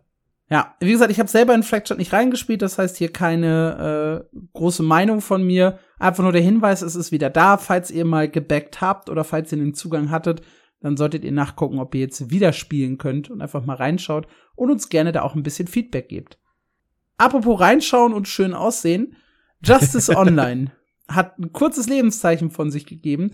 Das ist ein chinesisches MMORPG, erschien 2018 dort und hatte damals eine super geile Grafik und äh, richtig gute actionreiche Kämpfe. Inzwischen ist es minimal outdated, aber halt auch noch nicht so, dass ich sagen würde, es sieht scheiße aus. Äh, besonders schön an dem Spiel äh, sind das Raytracing, was es optisch echt gut macht, ein detaillierter Charaktereditor ohne Genderlock, äh, ein actionreiches Kampfsystem ohne feste Targets und ansonsten hat es halt so typische China-Elemente, also großer Fokus auf Story, viele Cutscenes, detailliertes Housing-System, Tierzucht ist eigentlich auch schon fast ein Markenzeichen von chinesischen Spielen geworden. Und ursprünglich hieß es, hey, von NetEase, wir bringen euch das Spiel 2022 in den Westen. Und alle so, yay, dann kann es Swords of Legends ersetzen, dass es irgendwann abgeschaltet wird. Und jetzt ist es so, dass anderthalb Jahre lang nichts passiert ist und NetEase mal eben Anfang September den Eintrag eingereicht hat auf Markenrechte für Sword of Justice, was nicht hundertprozentig dem Namen Justice Online entspricht, aber trotzdem wahrscheinlich der Name wird, den das Spiel dann in Europa bekommt. Finde ich irgendwie witzig im Hinblick auf Swords of Legends. Aber ja, viele warten ja tatsächlich schon ewig. Ich glaube, du gehörst da so ein bisschen dazu. Du bist häufig der Erste, den ich über Justice reden höre, wenn da irgendwas passiert ist. Ich hab's ja schon gespielt, tatsächlich. Ich hab mir den aufwendigen Weg, wobei so aufwendig war das damals noch gar nicht. Ich glaube, 2020 konnte man relativ einfach, da gab's eine YouTube-Anleitung, sich einen Account erstellen in China und das Ganze spielen. Inzwischen brauchst du hier auch wieder eine ID und musst deinen Personalausweis hochladen. Marc kennt das, ich bin ja echt kein Kind von Traurigkeit und hab schon mal äh, an, an China meinen Personalausweis hochgeladen. Ich bin mir allerdings, hab allerdings diesen Aufwand nicht nochmal betrieben 2022, weil ich ja schon mal für irgendwie vier, fünf Stunden reingespielt hatte. Und ganz ehrlich, es ist echt nervig, Spiele auf Chinesisch zu spielen, weil du verstehst nichts. Also die Schriftzeichen und so weiter. Wenn es halt wenigstens europäische Schrift oder arabisch, nein, Entschuldigung, lateinische Buchstaben sind, ne? Arabische Zahlen, arabische lateinische Zahlen, Buchstaben. lateinische Buchstaben, ja. ja. Wenn das der Fall ist, dann ist alles okay, da kann man ja irgendwie mit arbeiten, aber diese chinesischen Schriftzeichen sind schon echt schwierig. Dementsprechend ja, äh, habe ich da jetzt nicht die Mühe gemacht, nochmal Justice Online zu spielen. Aber ja, ich habe es auf dem Schirm. Wir halten euch auf dem Laufenden, wenn es da Infos von NetEase gibt. Generell, NetEase muss man jetzt richtig doll auf dem Schirm haben, ne? Also mit Justice Online, mit den drei Studios, die sie inzwischen finanzieren, darunter ja das Ghostcrawler MMO und das Warhammer MMORPG. Also das sind mindestens drei, wenn nicht sogar vier Titel, die von NetEase in nächster Zeit zu uns kommen, die hochklassige MMORPGs sein können. Ja, das ist auf jeden Fall eine super spannende Entwicklung. Gerade auch im Hinblick dazu, dass Tencent ja auch immer mehr im Westen gekauft hat. Mhm. Ah, spannend. Ich bin super, super aufgeregt jetzt schon, wenn wir so in, keine Ahnung, drei, vier Jahren in Folge 250 darüber reden, wie das alles am Ende äh, rausgekommen ist. Ja, eine traurige Nachricht haben wir jetzt noch, die wir zwischendurch einstreuen müssen. Project Gorgon, das ist so ein Nischen-MMORPG auf Steam mit überraschend positiven Bewertungen. Es ist bei mir, ich habe auch letztens noch mal die Liste aktualisiert, es gehört zu den zehn MMORPGs mit den besten Bewertungen auf Steam, die mindestens 1000 Bewertungen bekommen haben. Das ist wichtig, weil irgendwie ganz oben stehen so Nischentitel, die haben zwölf Bewertungen, alle positiv, 100% herzlichen Glückwunsch. Aber das Spiel ist halt nicht so. Es hat nur rund äh, 300 Spieler, die aktuell aktiv sind. Kann man ja recht gut sehen bei Steam. Im Peak sind es, glaube ich, nur sogar 100 oder 150, die gleichzeitig online sind. Aber man kann ja mit meiner super guten Regel in etwa ableiten, wie viele Spieler das Spiel tatsächlich spielen. Und es ist halt wirklich ein Nischentitel, sowohl grafisch als auch inhaltlich. Ich habe nur ein bisschen reingespielt. Ich glaube, Entenburg hat mal ein Video dazu gemacht, wenn ihr euch das anschauen möchtet. Und die haben jetzt gesagt, hey, wir haben zwar ein paar Leute, die haben ihr VIP-Abo und so und ihr finanziert uns das zwar, aber das reicht halt nicht für eine aktive, krasse Weiterentwicklung. Wir beschränken uns jetzt erstmal darauf, mit ein paar Developern äh, regelmäßige äh, kleine Updates zu bringen, wie Bug Bugfixes und äh, Balance-Anpassungen und ähnlichen Sachen. Aber solange das Geld nicht ordentlich nach oben geht, gibt es halt erstmal keine neuen Features mehr für euch. Das ist immer ein bisschen schade, aber ich kann es auch natürlich kann ich es verstehen. Ich meine, wie willst du es auch machen, wenn das Geld fehlt? Und dann zu sagen, okay, wir machen noch ein paar Bugfix, aber keine neuen Features mehr, finde ich immer noch ein schönerer Weg, als zu sagen, ja, nö, wir haben jetzt irgendwie schon 15.000 Dollar miese gemacht, wir machen die Kiste jetzt zu, äh, tschüss. Ja, sie haben, sie bringen halt auch noch mal ein Update mit einem neuen Mega Dungeon und einem Level Cap Increase und hoffen, dass dadurch halt jetzt noch mal ein paar Leute zurückkommen, aber wenn halt nicht, dann sieht's dunkel aus für das Spiel. Schade, vielleicht will NetEase investieren. Mal gucken. ja, frag mal an. Hier, äh, Eric, der Chef, ne, du hast hier den Podcast sicherlich gehört, du sprichst zwar kein Wort Deutsch, aber frag doch einfach mal NetEase an.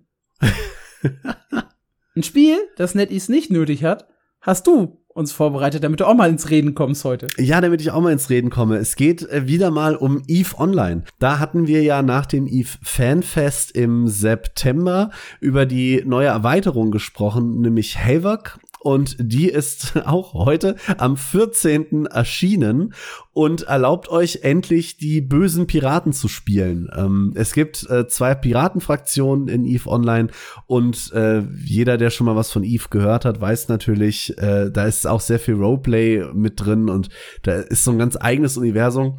Und viele, viele Spieler haben es schon lange probiert, sich den Piraten anzuschließen, zumindest im Roleplay. Das war immer ein bisschen schwierig, weil die natürlich trotzdem auf euch geschossen haben, egal was ihr gemacht habt. Aber ähm, dem ist jetzt nicht mehr so. Ihr könnt offiziell Piraten werden und gegen die, äh, gegen das Imperium und die Guten spielen. Das Update äh, wirkt sich spielerisch dann in erster Linie auf die sogenannten Frontlines aus. Das bedeutet, wenn zwei äh, große Gilden momentan oder Korps in Eve äh, gerade Krieg miteinander führen, dann passiert das so in einem ähm, in, in einem System und um dieses System herum äh, geschehen dann diese Frontlines. Das heißt, man hat so ein paar Systeme, wo dann wirklich Battle ist. Die Systeme dahinter sind noch in den Frontlines. Das sind dann Basensysteme.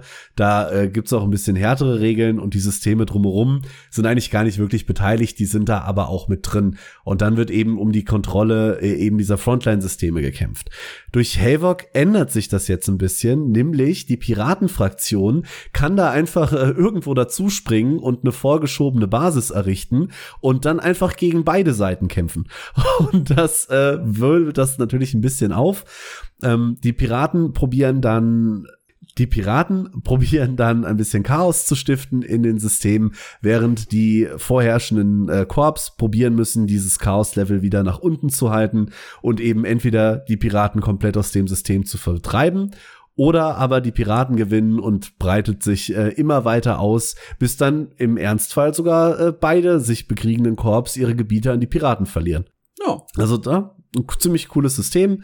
Außerdem für die Fans noch sehr groß. Äh, ihr könnt durch den Beitritt zu den Piraten den Angel Titan erspielen. Das ist eines der allerstärksten Schiffe im Spiel. Wurde auch seit Jahren angeteasert und ist dann jetzt mit dem Update tatsächlich da. Coole Sache.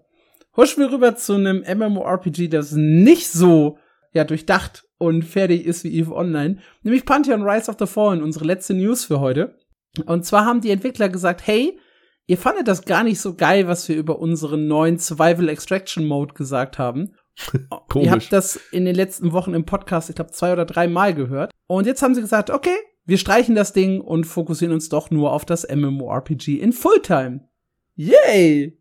Yay! Wir haben gewonnen. Das, das ist tatsächlich ziemlich cool. Also der Pre-Alpha-Access kommt 24-7 zurück und als, ich würde fast sagen, kleine Wiedergutmachung, was ich fast interessanter finde, als dass sie sagen, sie lassen jetzt diesen komischen Extraction-Scheiß, hörte die verbale NDA am 1. Dezember auf.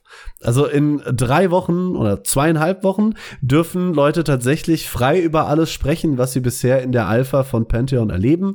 Äh, sie schreiben, äh, die Visual NDA bleibt allerdings noch da, weil man da wahrscheinlich noch ein paar Sachen ausbessern will. Aber das ist ein Riesenschritt, finde ich. Ja, sehr, sehr positiver Schritt. Ich habe es immer gesagt, Ashes of Creation Apocalypse war für mich so ein absoluter Reinfall, dass ich Angst hatte, dass Pantheon das gleiche passiert. Passiert nicht. Positiv, Daumen hoch. Weiter geht's. Und da geht's nämlich schon rüber in unsere großen sechs. Ich mache WoW heute super, super kurz. Es gab eine Aussage der Entwickler dazu, warum sie jetzt drei Erweiterungen auf einmal angekündigt haben. Die Kurzfassung ist, wir wollten den Leuten zeigen, hey, wir planen langfristig für das Spiel, bleibt bitte dabei, habt uns lieb, WoW ist noch lange nicht dead. Danke für die Aussage. Yay. Und da gab's das wunderbare Versprechen, dass wir haben ja gesagt, Patch 10.2 ist der letzte große Patch, der ist jetzt gerade Anfang November erschienen, letzte Woche. Und danach kommen nur noch kleinere Updates, die das Ganze so ein bisschen ergänzen und Seasons. Trotzdem sagen die Entwickler, wir wollen alle acht Wochen neue Inhalte bringen mit teilweise spannenden Überraschungen. Klar haben sie aber auch gesagt, es wird keinen Patch 10.3 geben. Und das ist so ein bisschen das, was die Leute auch kritisieren. Die sagen, okay, ihr bringt halt vielleicht eine lustige Questreihe und dann könnt ihr 20 Minuten, können wir 20 Minuten damit spielen. Aber solange ich keinen Raid, keinen Dungeon, keinen großen PvP-Modus äh, bekomme, dann ist das kein super guter Patch für mich. Das ist ja kein wirklicher Content, den wir bekommen, wenn ihr einfach in der Season andere Dungeons wieder neu aufwärmt aus alten Inhalten oder uns eben eine kurze Questreihe gebt. Ja, vielleicht gibt's Piraten. Nein, es gibt keine Piraten, das haben wir jetzt geklärt. Der ist das raus. ist so schön. Das ist so schön. Dann hat sich noch mal kurz Ian Hesse Kostas, der Chef von WoW, geäußert zu diesem Thema. Hey, es gibt drei Tage verfrühten Zugang und die Leute finden das alles doof. Und äh, die haben halt gesagt, ja, schön. Wir stellen sicher, dass keiner irgendwie einen großen Vorteil hat, außer einen kleinen Vorsprung beim Leveln. Und damit geht man sich aus dem Weg und äh, regt euch mal nicht so auf. So. Also äh, er da betont, es ist alles fair, es ist, es hat, ihr habt keinen großen Nachteil, wenn ihr später startet, weil halt viel Content noch so zurückgehalten wird. Der Item Grind wird ein bisschen zurückgehalten, die Raids sowieso. Da spielt das gar keine Rolle, dass ihr drei Tage eher anfangt. Deshalb macht man nicht so ein Fass auf hier, ihr Nerds. Also, das hat er nicht gesagt, aber Doch, ich, ich glaube schon. Also, das hat er nicht nach außen gesagt, aber ich bin mir fast sicher, die interne Konversation sah so aus. Ja, richtig. Er hat ja auch noch mal betont, wir haben, sie haben ja nicht irgendwie was weggenommen oder das Ganze teurer gemacht im Vergleich zu den Vorjahren, sondern sie haben einfach nur als Bonus in dieses teure Paket diesen drei Tage Early Access gepackt. Ja, ich finde nach wie vor, es ist mehr so ein äh, verschobener Release für die Leute, Ja. die mehr Geld bezahlen als ein Early Access. Aber gut. Also ich hatte auch noch mal aufgelistet, damit ihr das auch noch mal gehört habt. Mythische Dungeons, wöchentliche Quests, die Spezialisierungs-Cooldowns, hochwertige Rare-Mobs, all diese Dinge äh, kommen erst ein paar Tage nach dem Release. Also ihr verpasst wirklich nicht viel. Außer natürlich den total harten Grind. Das war's zu WoW. Jawohl, das war's. Dann diven wir heute mal deep in Lost Ark. Ich habe es letzte Woche angekündigt. Äh, haltet euch fest, das wird lang. Im Grunde genommen haben wir äh, zwei große News. Das eine betrifft unsere westliche Version und damit fangen wir auch an. Da kommt nämlich im November, jetzt am 15., also wenn ihr das hört, entweder heute oder gestern, das äh, große Soul Harvest Event und bringt die zumindest vorerst letzte Klasse zu uns. Die Soul Eater ist eine Assassinen-Weiterentwicklung, äh, führt eine Sense als Waffe und ist ziemlich cool. Vorerst letzte Klasse deshalb, weil der Westen damit äh, aufgeschlossen hat. Mit der Soul Eater haben wir alle Klassen bei uns, die es auch in Korea gibt. Und das ist äh, erstmal ein sehr gutes Zeichen. Die Soul Eater hat grundsätzlich drei verschiedene Angriffsmuster. Sie kann entweder mit ihrer Sense, mit beschworenen Toten oder mit, und da ist die Übersetzung so schrecklich, mit den Powerful Deathlord Attacks angreifen. Also Deathlord klingt übertrieben cringe. Ich befürchte, das haben Es sie wird leider übertrieben cringe. es wird übertrieben cringe, aber ich glaube, äh, es ist auch deswegen so, weil der Name Reaper halt einfach schon an die andere Klasse vergeben war im Englischen. Mhm. Weil in, in der Fanübersetzung von Korea äh, sind das Reaper-Attacks, was sehr viel schöner geklungen hätte. Und diese neue Klasse startet mit einem Event, also wenn euch das letzte Event ins Endgame katapultiert hat, steckt euch das ganz tief in eine Kanone und äh, schießt euch an allen anderen vorbei. Das sagst du alle fünf Wochen irgendwie gefühlt in diesem Podcast. Äh, Das ist, äh, das ist tatsächlich sehr krass, weil das Event geht höher als mein Main momentan ist. Okay. Das, das ist ziemlich krass. Es startet mit einem Southwern Power Pass, der bringt euch auf Gearscore 14, 15 direkt ohne Umstände mit einem Doppelklick. Danach startet das Super Mokoko Express Event. Das kennen wir schon von der Aeromancer. Das begleitet euch so ein bisschen von 1415 bis Gearscore 1540. Gibt euch da alle paar Gearscore harte Belohnungen. Äh, Appen kostet euch weniger Materialien und die Chancen sind ein bisschen erhöht. Außerdem bekommt ihr dabei einen Engraving Support Buff. Das heißt, im Grunde genommen, ihr könnt euch die Gravuren, die einen großen Teil eures Bilds ausmachen und auch einen großen Teil von dem, was der Bild kostet, äh, einfach zusammenklicken. Und dann habt ihr die und müsst euch dafür nicht irgendwie mit Schmuck auseinandersetzen. Das heißt, das ist schon mal ziemlich geil. Das Ganze läuft bis zum 7. Februar 24, also drei Monate Zeit habt ihr. Das teast auch schon ein bisschen an, äh, dass danach wahrscheinlich ein großer Zwei-Jahres-Patch kommt. Das kommt vom Datum nämlich ungefähr hin. Aber das nun mal bisher geraten. Und dann gibt es noch, und das Event ist neu, das Path of the Soul Eater Event. Der Name ist ein bisschen irreführend. Ihr könnt das nämlich auf jedem Charakter benutzen. Aber das begleitet euch von Gearscore 1490 bis Gearscore 1610. Also 10 Gearscore mehr, als ihr braucht, um den Raid zu spielen, der im Dezember kommt. Das ist äh, schon mal ziemlich heftig. Der ähm, besagt folgendes, ihr bekommt mehr Materialien von Raid-Bossen. Das heißt, ihr könnt eure Rüstung sehr viel schneller zusammengrinden, als das bisher der Fall war. Also die Rüstung in Lost Ark holt ihr euch ja immer, wenn ihr einen Boss tötet, kriegt ihr von den Materialien, tauscht die um und davon kriegt ihr eben mehr. Außerdem gibt es auch hier erhöhte Honing-Chancen bis Gearscore 1580, was der aktuellste Raid ist. Also momentan auch der aktuelle auf dem Patch. Und äh, doppelte Artisan Energy beim äh, Gear Score erhöhen. Artisan Energy ist das, was ihr bekommt, wenn ihr ein Update verkackt. Dann bekommt ihr ein bisschen Energy. Wenn die auf 100% ist, klappt es sicher. Und äh, das wird eben verdoppelt. Außerdem bekommt ihr alle 10 Gearscore zwischen 1540 und 1580 große Belohnungen, die äh, Silber, Gold, mehr Honing Materials und Card Packs beinhalten. Ja, das klingt gut. Klingt äh, sehr das gut. Ist, das ist echt enorm. Das ist, ist richtig, richtig cool. Und für die Leute, die äh, mit als angefangen haben, als ich das das letzte Mal gesagt habe, ich äh, erinnere mich an euch, die Jumpstart-Server, die ich letztes Mal erwähnt habe, werden jetzt tatsächlich früher als geplant schon im November in die echten Server gemerged. Das heißt, ihr könnt dann ab heute quasi schon mit all euren Freunden zusammenspielen, wenn ihr auf den Jumpstart-Servern angefangen habt. Das oh. Event, was dort läuft, also die ganzen enormen Boni, die diese Server hatten, laufen trotzdem wie ursprünglich angekündigt bis in den Dezember weiter. Sie wollten den Merge allerdings vorziehen, damit Leute einfach zusammenspielen können. Was ja eine gute Sache da ist. Da ist richtig was los bei Lost Ark. Wow. Es geht sogar noch weiter. Nämlich äh, gibt es auch ähm, in der Story ein bisschen weiter. Der Prolog, äh, die Prolog-Quest-Reihe zu Voldis ist ab äh, heute dann im Spiel. Das ist der nächste Kontinent, der dann im Dezember kommt.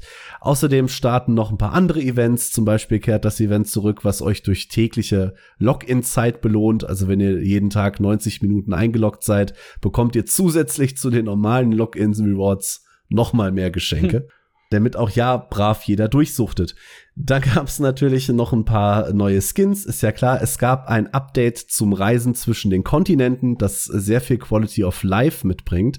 Und zwar war es ja bisher so, ihr konntet ja nicht direkt die Ports auswählen, sondern ihr musstet immer zu dem Schiffstyp laufen, dann einen Kontinent auswählen, dann gab es 20 Sekunden äh, Wartezeit auf dem Schiff, dann ist das losgefahren, dann gab es so ein kleines Video bla bla bla. Das haben sie alles rausgeschmissen. Ihr geht zu dem NPC, klickt hin, wo ihr hin wollt und seid dann einfach da, ohne Loading Screen, Animation oder sonst irgendwas.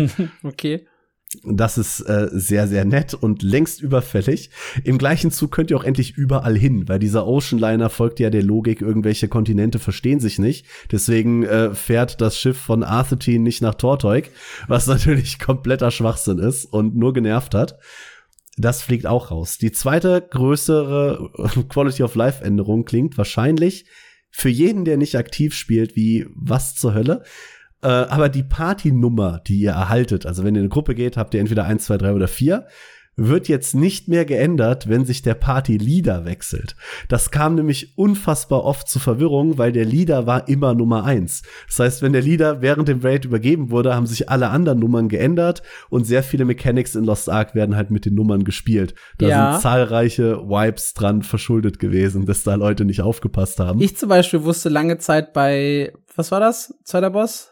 Äh, Weikas oder Waltern? Wo ich die Eins war. Ihr habt mir doch zugeguckt.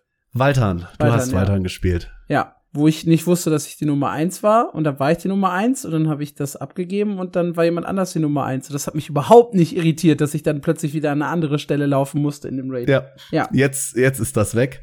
Sehr gut.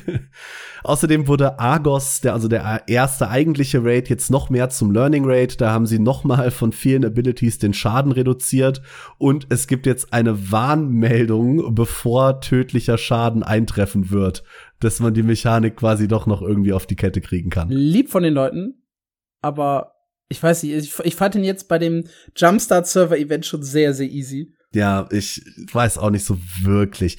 Generell, es gab viele Änderungen auch für ganz neue Spieler, so Kleinigkeiten, zum Beispiel in der Levelphase, während ihr also bis Level 50 spielt und drüber hinaus, findet ihr halt immer wieder stärkere Heiltränke. Die werden jetzt automatisch die alten ersetzen. Vorher musste man die immer selber austauschen. Außerdem wurden ganz viele äh, Guardian Raids vom Anfang von Tier 1 und 2 äh, genervt, dass man da leichter durchkommt, teilweise auch alleine durchkommt, weil man dafür schlecht Gruppen findet. Äh, davon gab es sehr, sehr viel in diesem Update. Und ein Riesen-Update gab es tatsächlich für alle Gilden. Äh, da ist nämlich die Änderung passiert, dass Level 1 Gilden, die vorher nur 30 Mitglieder haben konnten, jetzt 100 Mitglieder haben können und die restlichen Tiers oder Gildenlevel entsprechend angepasst werden. Und das ist ziemlich krass tatsächlich, weil das erlaubt Gilden sehr viel schneller zu wachsen. Nehmen jetzt uns als Beispiel. Wir haben nicht alle unsere Charaktere in der Gilde, weil dafür gar kein Platz ist. Wenn aber alle Charaktere täglich spenden können, wächst sie natürlich auch um einiges schneller. Ja, ansonsten gab's ein paar neue Skins, ein paar kleine UI-Änderungen. Zum Beispiel das nutzlose Ding, dass man jetzt 999.000 Gold auf einmal bekommen kann und nicht mehr nur 100.000, wer auch immer das jemals haben wird. Davon gab es, wie gesagt, sehr, sehr viel. Dann gab es in Korea eine riesengroße Änderung, äh, was heißt Änderung, Ankündigung eigentlich vielmehr, und zwar auf der G-Star. Haben wir ja schon mal drüber geredet, sowas wie die koreanische mhm. äh, Gamescom. Da hat Smilegate was angekündigt, was uns, als wir über die G-Star geredet haben, irgendwie unter dem Radar lief, nämlich Lost Ark Mobile. Dazu gab es einen Trailer, allerdings noch nicht so viele Infos. Der Trailer ist auch nur ungefähr anderthalb Minuten lang. Wir wissen noch nicht viel, außer dass Lost Ark Mobile nicht von Smilegate selber kommt, sondern ein Lizenzprodukt sein wird, was trotzdem irgendwie über Smilegate verwagtet wird. Es wird in Unreal Engine 5 entwickelt und man sieht in dem Trailer eine neue Klasse. Und über die wird sehr, sehr viel gesprochen. Das ist eine Specialist mit einem Samurai-Schwert und äh, die steht da, die ist auch sehr deutlich sichtbar. Jetzt ist natürlich in der Community erstmal der Aufschrei groß. Wenn die Klasse Mobile Exclusive wird, dann äh, Big Riot. Black Desert kennt sich damit ja auch ein bisschen aus. Bisher haben sie sich dazu aber noch nicht geäußert. Aber tatsächlich, man hat es äh, seit Jahren gemunkelt, Lost Ark Mobile ist real und kommt. Wann, wissen wir aber noch nicht. Ja, dazu werden wir wahrscheinlich mehr auf der G-Star erfahren. Denn du sagst, es wurde auf der G-Star angekündigt. Jein, es wurde im Rahmen der Vorberichterstattung erwähnt, weil das halt ah. da genauer vorgestellt wird. Die G-Star findet nämlich gerade dann statt, wenn wir diesen Podcast veröffentlichen. Es geht am Mittwochabend um exakt 0 Uhr unserer Zeit los, also am Donnerstagmorgen dann um 0 Uhr. Ich habe hier nämlich einen Countdown von einer Stunde, von einem Tag, einer Stunde und vier Minuten. Äh, 54 Minuten, so. Ja, krass. Ja. Ja, dann äh, natürlich im Rahmen der Vorberichterstattung. Aber Lost, Lost Ark Mobile, ich glaube, das kann in Korea echt, echt big sein. Ja, das wird übrigens dann unser nächster Podcast, ne? Nächste Woche, da werden wir die, über die G-Star-Sachen sprechen. Mal gucken, was da noch angekündigt wird. Da kann ja auch NC-Soft noch das ein oder andere droppen, wenn wir Glück haben. Gut, gehen wir kurz rüber zu Guild Wars 2. Da gab es nämlich die Ankündigung für das kommende Beta-Event mit den neuen Waffen. Und die klingen richtig, richtig geil. Los geht das Ganze am 28. November um 18 Uhr und die ersten vier Klassen wurden vorgestellt. Und meine Fresse, drei davon machen mir richtig Bock. Fangen wir erst mit meiner Klasse an. Das ist nämlich der Ranger. Der Ranger bekommt äh, jetzt einen zweiten Streitkolben dazu. Also wir können jetzt äh, Mainhand und Offhand Streitkolben spielen. und der Mainhand Streitkolben ist super, super krass. Der sorgt nämlich dafür, dass wenn man Gegner mit Streitkolbenfähigkeiten angreift, man den Effekt Kraft der Natur bekommt. Und sammelt man sechs Stacks davon, dann erhält man den neuen Effekt Naturgewalt. Und der setzt sofort alle Streitkolben-Cooldowns zurück, lässt einen anwachsen und erhöht kurzzeitig Schaden, Heilung und gibt Stabilität. Wow. Und das klingt richtig, richtig cool das halt so perfekt zu timen, dass du halt, bevor du den sechsten Stack erreichst, alle Fähigkeiten noch irgendwie auf Cooldown hast, dann einen Instant Reset bekommst und dann halt noch mal mehr Schaden machst im nächsten Zug, könnte sehr, sehr viel Spaß machen. Ja, das klingt sehr geil. Ja, aber die klingen alle geil. Der Stabkrieger ja, nämlich. Ja, der sieht cool aus. Der wird einen, äh, so ein bisschen eine Support-Rolle bekommen und äh, kann zum Beispiel durch die Gegend springen mit seiner Fähigkeit 2 wackerer Sprung. Und an dem Ort, wo er landet, heilt er und äh, verteilt offensive Segen. Auf der anderen Seite kann er mit der Fähigkeit 5 Kugelfänger einen eingehenden Schaden blockieren, beziehungsweise halt, ja, wie der Name Kugelfänger schon sagt, halt äh, Projektile. Projektile. Genau, das war das Wort, was ich danke. Projektile blockieren. Und dann, ähm, wenn das funktio äh, funktioniert hat und etwas blockiert hat, bekommt er die Fähigkeit trotziges Brüllen, um damit Verbündete in der Nähe äh, hochzuheilen. Cool. Also Sieht da freue ich mich drauf. sehr cool aus. Ja. ja. Äh, natürlich in dem Video auch mit einem passenden Skin. Ich sehe jetzt schon komisch rumspringende Krieger mit Nevermore in der Hand. Aber so sieht es cool aus, ja. Der Dieb bekommt äh, giftige Äxte, so steht's im Titel. Also auch hier wie der Ranger, der ja Äxte werfen kann, wird das eine Distanzwaffe mit dem Fokus auf Zustandsschaden, äh, in diesem Fall mit äh, Gift vor allem sehr, sehr viel auf den Waffen drauf und Pein, um den Gegnern da ein bisschen was mitzugeben. Klingt auch geil, bin ich ehrlich. Und dann haben wir den Wiedergänger, das war, glaube ich, der neueste Blogpost, oder nee, doch, der neueste, ja, von gestern. Und der bekommt Zepter und das Zepter fokussiert sich darauf, äh, Verbündete und Feinde so ein bisschen miteinander zu vernetzen und, äh, oder sie zu verbinden und dann die Energien zu kanalisieren, um Verbündete zu, stärken und Feinde zu schwächen. Und da gibt's dann halt auch ein paar Abilities, wo man das so ein bisschen sehen kann. Die orientieren sich da an den Kryptis, unseren aktuellen Gegnern. Das heißt, da wird dann der äh, Gegner bekommt zum Beispiel einen Debuff mit der zweiten Fähigkeit blühende Aura, die dann Schaden über Zeit verursacht und nach einer gewissen Zeit äh, explodiert dann diese Energie nach außen, was wiederum den Gegnern Schaden zufügt und Verbündeten Barriere bringt, also ein bisschen Schaden abfängt. Das ist so ein bisschen das Theme vom Wiedergänger mit dem Zepter. Nice. Mehr Blogposts werden wir wahrscheinlich im Laufe dieser und nächster Woche bekommen. Und wie gesagt, am 28. November geht dann der Beta-Test los, wo wir das alles ausprobieren können. Ich finde halt sehr, sehr cool, dass sie wirklich ja jeder Waffe so ein eigenes Thema gegeben haben und wirklich besondere Fähigkeiten. Ja, Gott sei Dank. Ich hatte, wo ich das erste Mal gesehen habe, Stabkrieger, so ein bisschen die Sorge, dass sich das jetzt schon hart mit dem Kampfstab Dieb beißen wird. Aber dass sie dann eben so in Richtung Support gehen, finde ich auch wieder ein sehr schöner Kniff. Ich habe übrigens gerade gesehen, dass äh, heute Abend, just während der Aufnahme, der Gewehrmesmer vorgestellt wurde. Ich habe mir das jetzt nicht genauer durchgelesen, aber anscheinend ist äh, hier das Thema auch Support mit dabei zu haben. Also die Fähigkeit 3, inspirierende Bildsprache, soll ein Signalfeuer erzeugen, das nach kurzer Zeit explodiert und dann verbündeten Umstehenden Macht und Wut äh, verleiht. Das heißt so ein bisschen als Support Ability. Und dann steht da oben noch äh, Portalkraft. Das heißt, ich vermute, hier wird's auch noch, genau, ist die Fähigkeit 5. Du schießt äh, an einen bestimmten Ort und äh, erzeugst dann durch die Reaktivierung ein Portal zwischen diesem Ort und Wie geil. dem, wo der Messmer ist. Oh, was kannst du damit für coole Spielereien machen, wenn du das normale Portal noch dazu nimmst? Ja, das klingt so. Oh, geil. Darauf freue ich Ist mich aber auch. nur ein, ah, guck mal, hier steht aber, ist nur ein Einbahnportal. Also du kannst nur in eine Richtung durch, nicht wieder zurück. Oh. Aber macht ja nichts. Du ziehst einmal rüber, also zum Beispiel eine ganz andere Position und kannst ja dann mit dem Portal noch weitergehen. Ja. Oder du legst dein Portal, schießt dann, gehst rüber und legst da dein anderes Portal und alle anderen kommen mit. Nee, mitkommen können die ja. Nur nicht wieder zurück. Ach so, so rum, ja. Du, du hast recht. Einbahnportal. Ein Einbahnstraße. Bahn, nicht ein Mann-Portal. Ja, das äh, Ja, genau, ergibt ja. voll viel Sinn. Ja, also das behalten wir auf jeden Fall im Blick und wenn dann der Beta-Test ist, werde ich da sicherlich auch ein bisschen was zu erzählen, beziehungsweise so ein bisschen Reaction zusammenfassen. Also wir haben die nächsten Wochen quasi schon durchgeplant, ne? Ey, das Ende des Jahres ist einfach nur geil für MMOs, sind wir mal ehrlich. Ja, wir skippen an dieser Stelle allerdings ein bisschen BDO, ESO und Final Fantasy.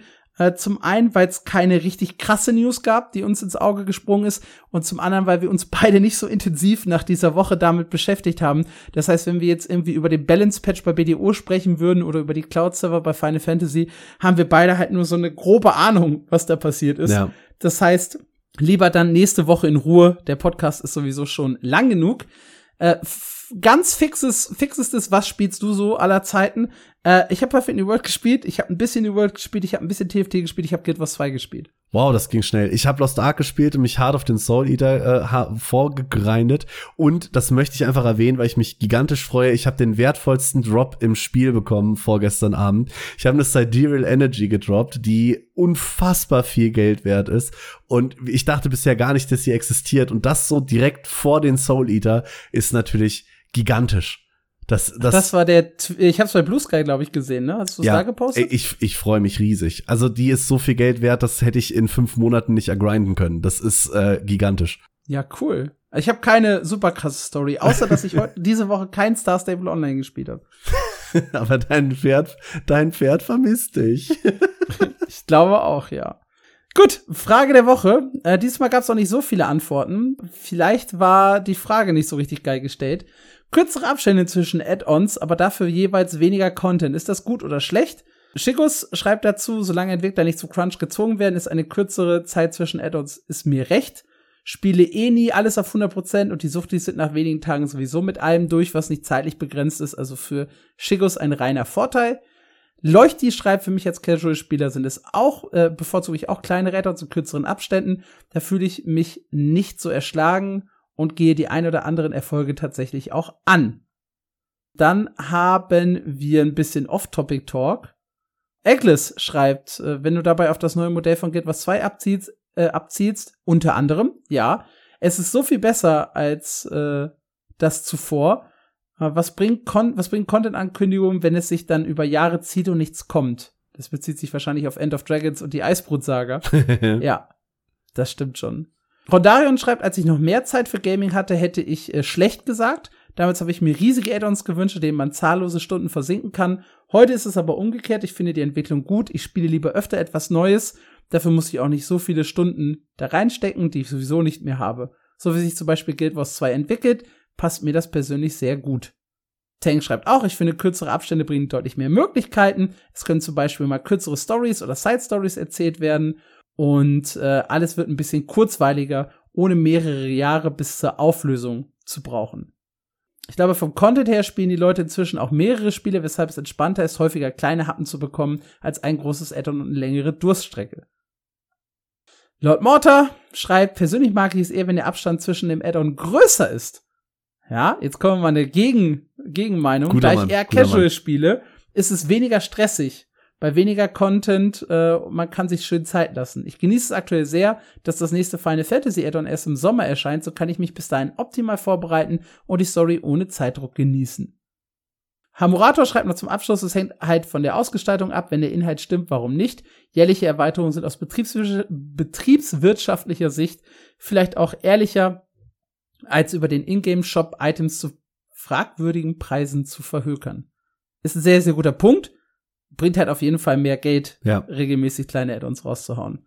Ich hole noch kurz aus äh, der Twitter-Region Whisper. Jack the Whisper. The, the Jack Whisper, so rum. Ich mag das äh, sehr gerne, also ist das gut, also kürzere Abstände. Zumindest, wenn sich das auch mit dem Preis die Waage hält. Das ist im Falle von Guild Wars 2 zumindest definitiv so. Und wir haben natürlich Dennis per Mail. Dennis! Der geschrieben hat, für eine normale Erweiterung finde ich den Zyklus von 12 bis 18 Monaten angemessen. Eine größere Überarbeitung oder eine besonders große Erweiterung darf aber auch gerne mal bis zu 24 Monate auf sich warten lassen. Natürlich sollte es wenigstens kleine Content-Updates hin und wieder mal geben, äh, wie das zum Beispiel bei WoW mit Dragonflight der Fall war. Ich bedanke mich hier für deine Aufmerksamkeit und entschuldige mich in höchsten Tönen bei Sputti für die Anrede, die ich immer noch nicht wiederholen werde. äh, angenehmen Donnerstag euch, schreibt Dennis. Dennis hat auch noch ein paar andere Meinungen, zu denen ich gleich noch mal komme. Wer die Erstmal Anrede, deine persönliche Meinung. Wer die Anrede übrigens doch lesen will, sie ist im Discord. Folgt uns auf discord.mmo-news.audio. Geh weg. So, jetzt persönliche Meinung zur Frage der Woche mal. Ja, Lord Mortar, Benny, danke, dass es wenigstens einer sagt. Ich bin zwar jetzt nicht unbedingt der Casual-Spieler, aber nein. Gerade deswegen freue ich mich eigentlich über viel größere Abstände zwischen den Spielen, äh, zwischen den Updates, weil ich gerne viel mehr verschiedene Spiele spielen würde, die ich alle gerne recht zeitintensiv behandeln würde. Das kann ich aber nicht. Ich komme seit anderthalb Jahren nicht von Lost Ark raus, weil ich jeden Monat irgendwas tun muss. Ich würde mich total freuen, Tu Armer. wenn er, äh, wie, wie eben gesagt, wie Final Fantasy, wenn ich jetzt wüsste, das nächste Update kommt im Sommer, total geil, dann würde ich erstmal irgendwie Guild Wars nachholen oder x andere MMOs, die in der Zeit auch große MMO, äh, große Erweiterungen rausgebracht haben, die man dann so häppchenweise abarbeiten kann. Und deswegen, ich äh, fände tatsächlich geiler, irgendwie ein oder zwei fette Updates im Jahr, für mich persönlich äh, weit über vielen kleinen Updates. Ja, puhu. Heul leise, Chantal. also, ich habe zu viel zu tun in dem Spiel und das macht mir auch noch Spaß und Ja, deshalb scheiße. mag ich das nicht und will größere Updates. Hä? Du hast Hörst du dir Meinung selber gefragt. zu beim Reden? Hörst du dir selber zu? Ja, aber das ist natürlich äh, totaler Quatsch, was Marc sagt. Da, Ne? Das da, wissen wir alle. Das Beste sind regelmäßige kleine Updates. Jetzt ist äh, vielleicht das letzte Update von Guild Wars 2 ein bisschen sehr klein. Aber wenn das zum Beispiel alle zwei Monate anstatt alle drei Monate käme, dann fände ich das äh, vollkommen im Rahmen. Also ich bin definitiv ein Fan von Regelmäßigkeit und dafür klein. Einfach weil ich das dann halt auch an einem Nachmittag so ein bisschen abarbeiten kann, wie ich das jetzt bei Guild Wars 2 auch gemacht habe, beziehungsweise in einem, an einem Abend und dann darüber sprechen kann und euch verraten kann, ob das cool ist oder nicht. Da kann ich mich den nächsten Abend aufs nächste Spiel konzentrieren, den nächsten Abend wiederum aufs nächste Spiel oder jetzt auf die Beta-Tests und hab da viel mehr von, als wenn ich jetzt, weiß ich nicht, drei Wochen am Stück Guild Wars 2 suchten müsste, um Secrets of the Obscure zu verstehen und euch dazu was sagen zu können und in der halt alle anderen Spiele brachlegen würden. Also für mich und auch aus ganz ehrlich marketingtechnischer Sicht sind halt diese vielen kleinen Updates super, super gut. Bei Marketing gehe ich voll mit. Gehe ich voll mit, ist für die Firma wahrscheinlich sehr viel besser, aber so meine persönliche Meinung sah halt anders aus.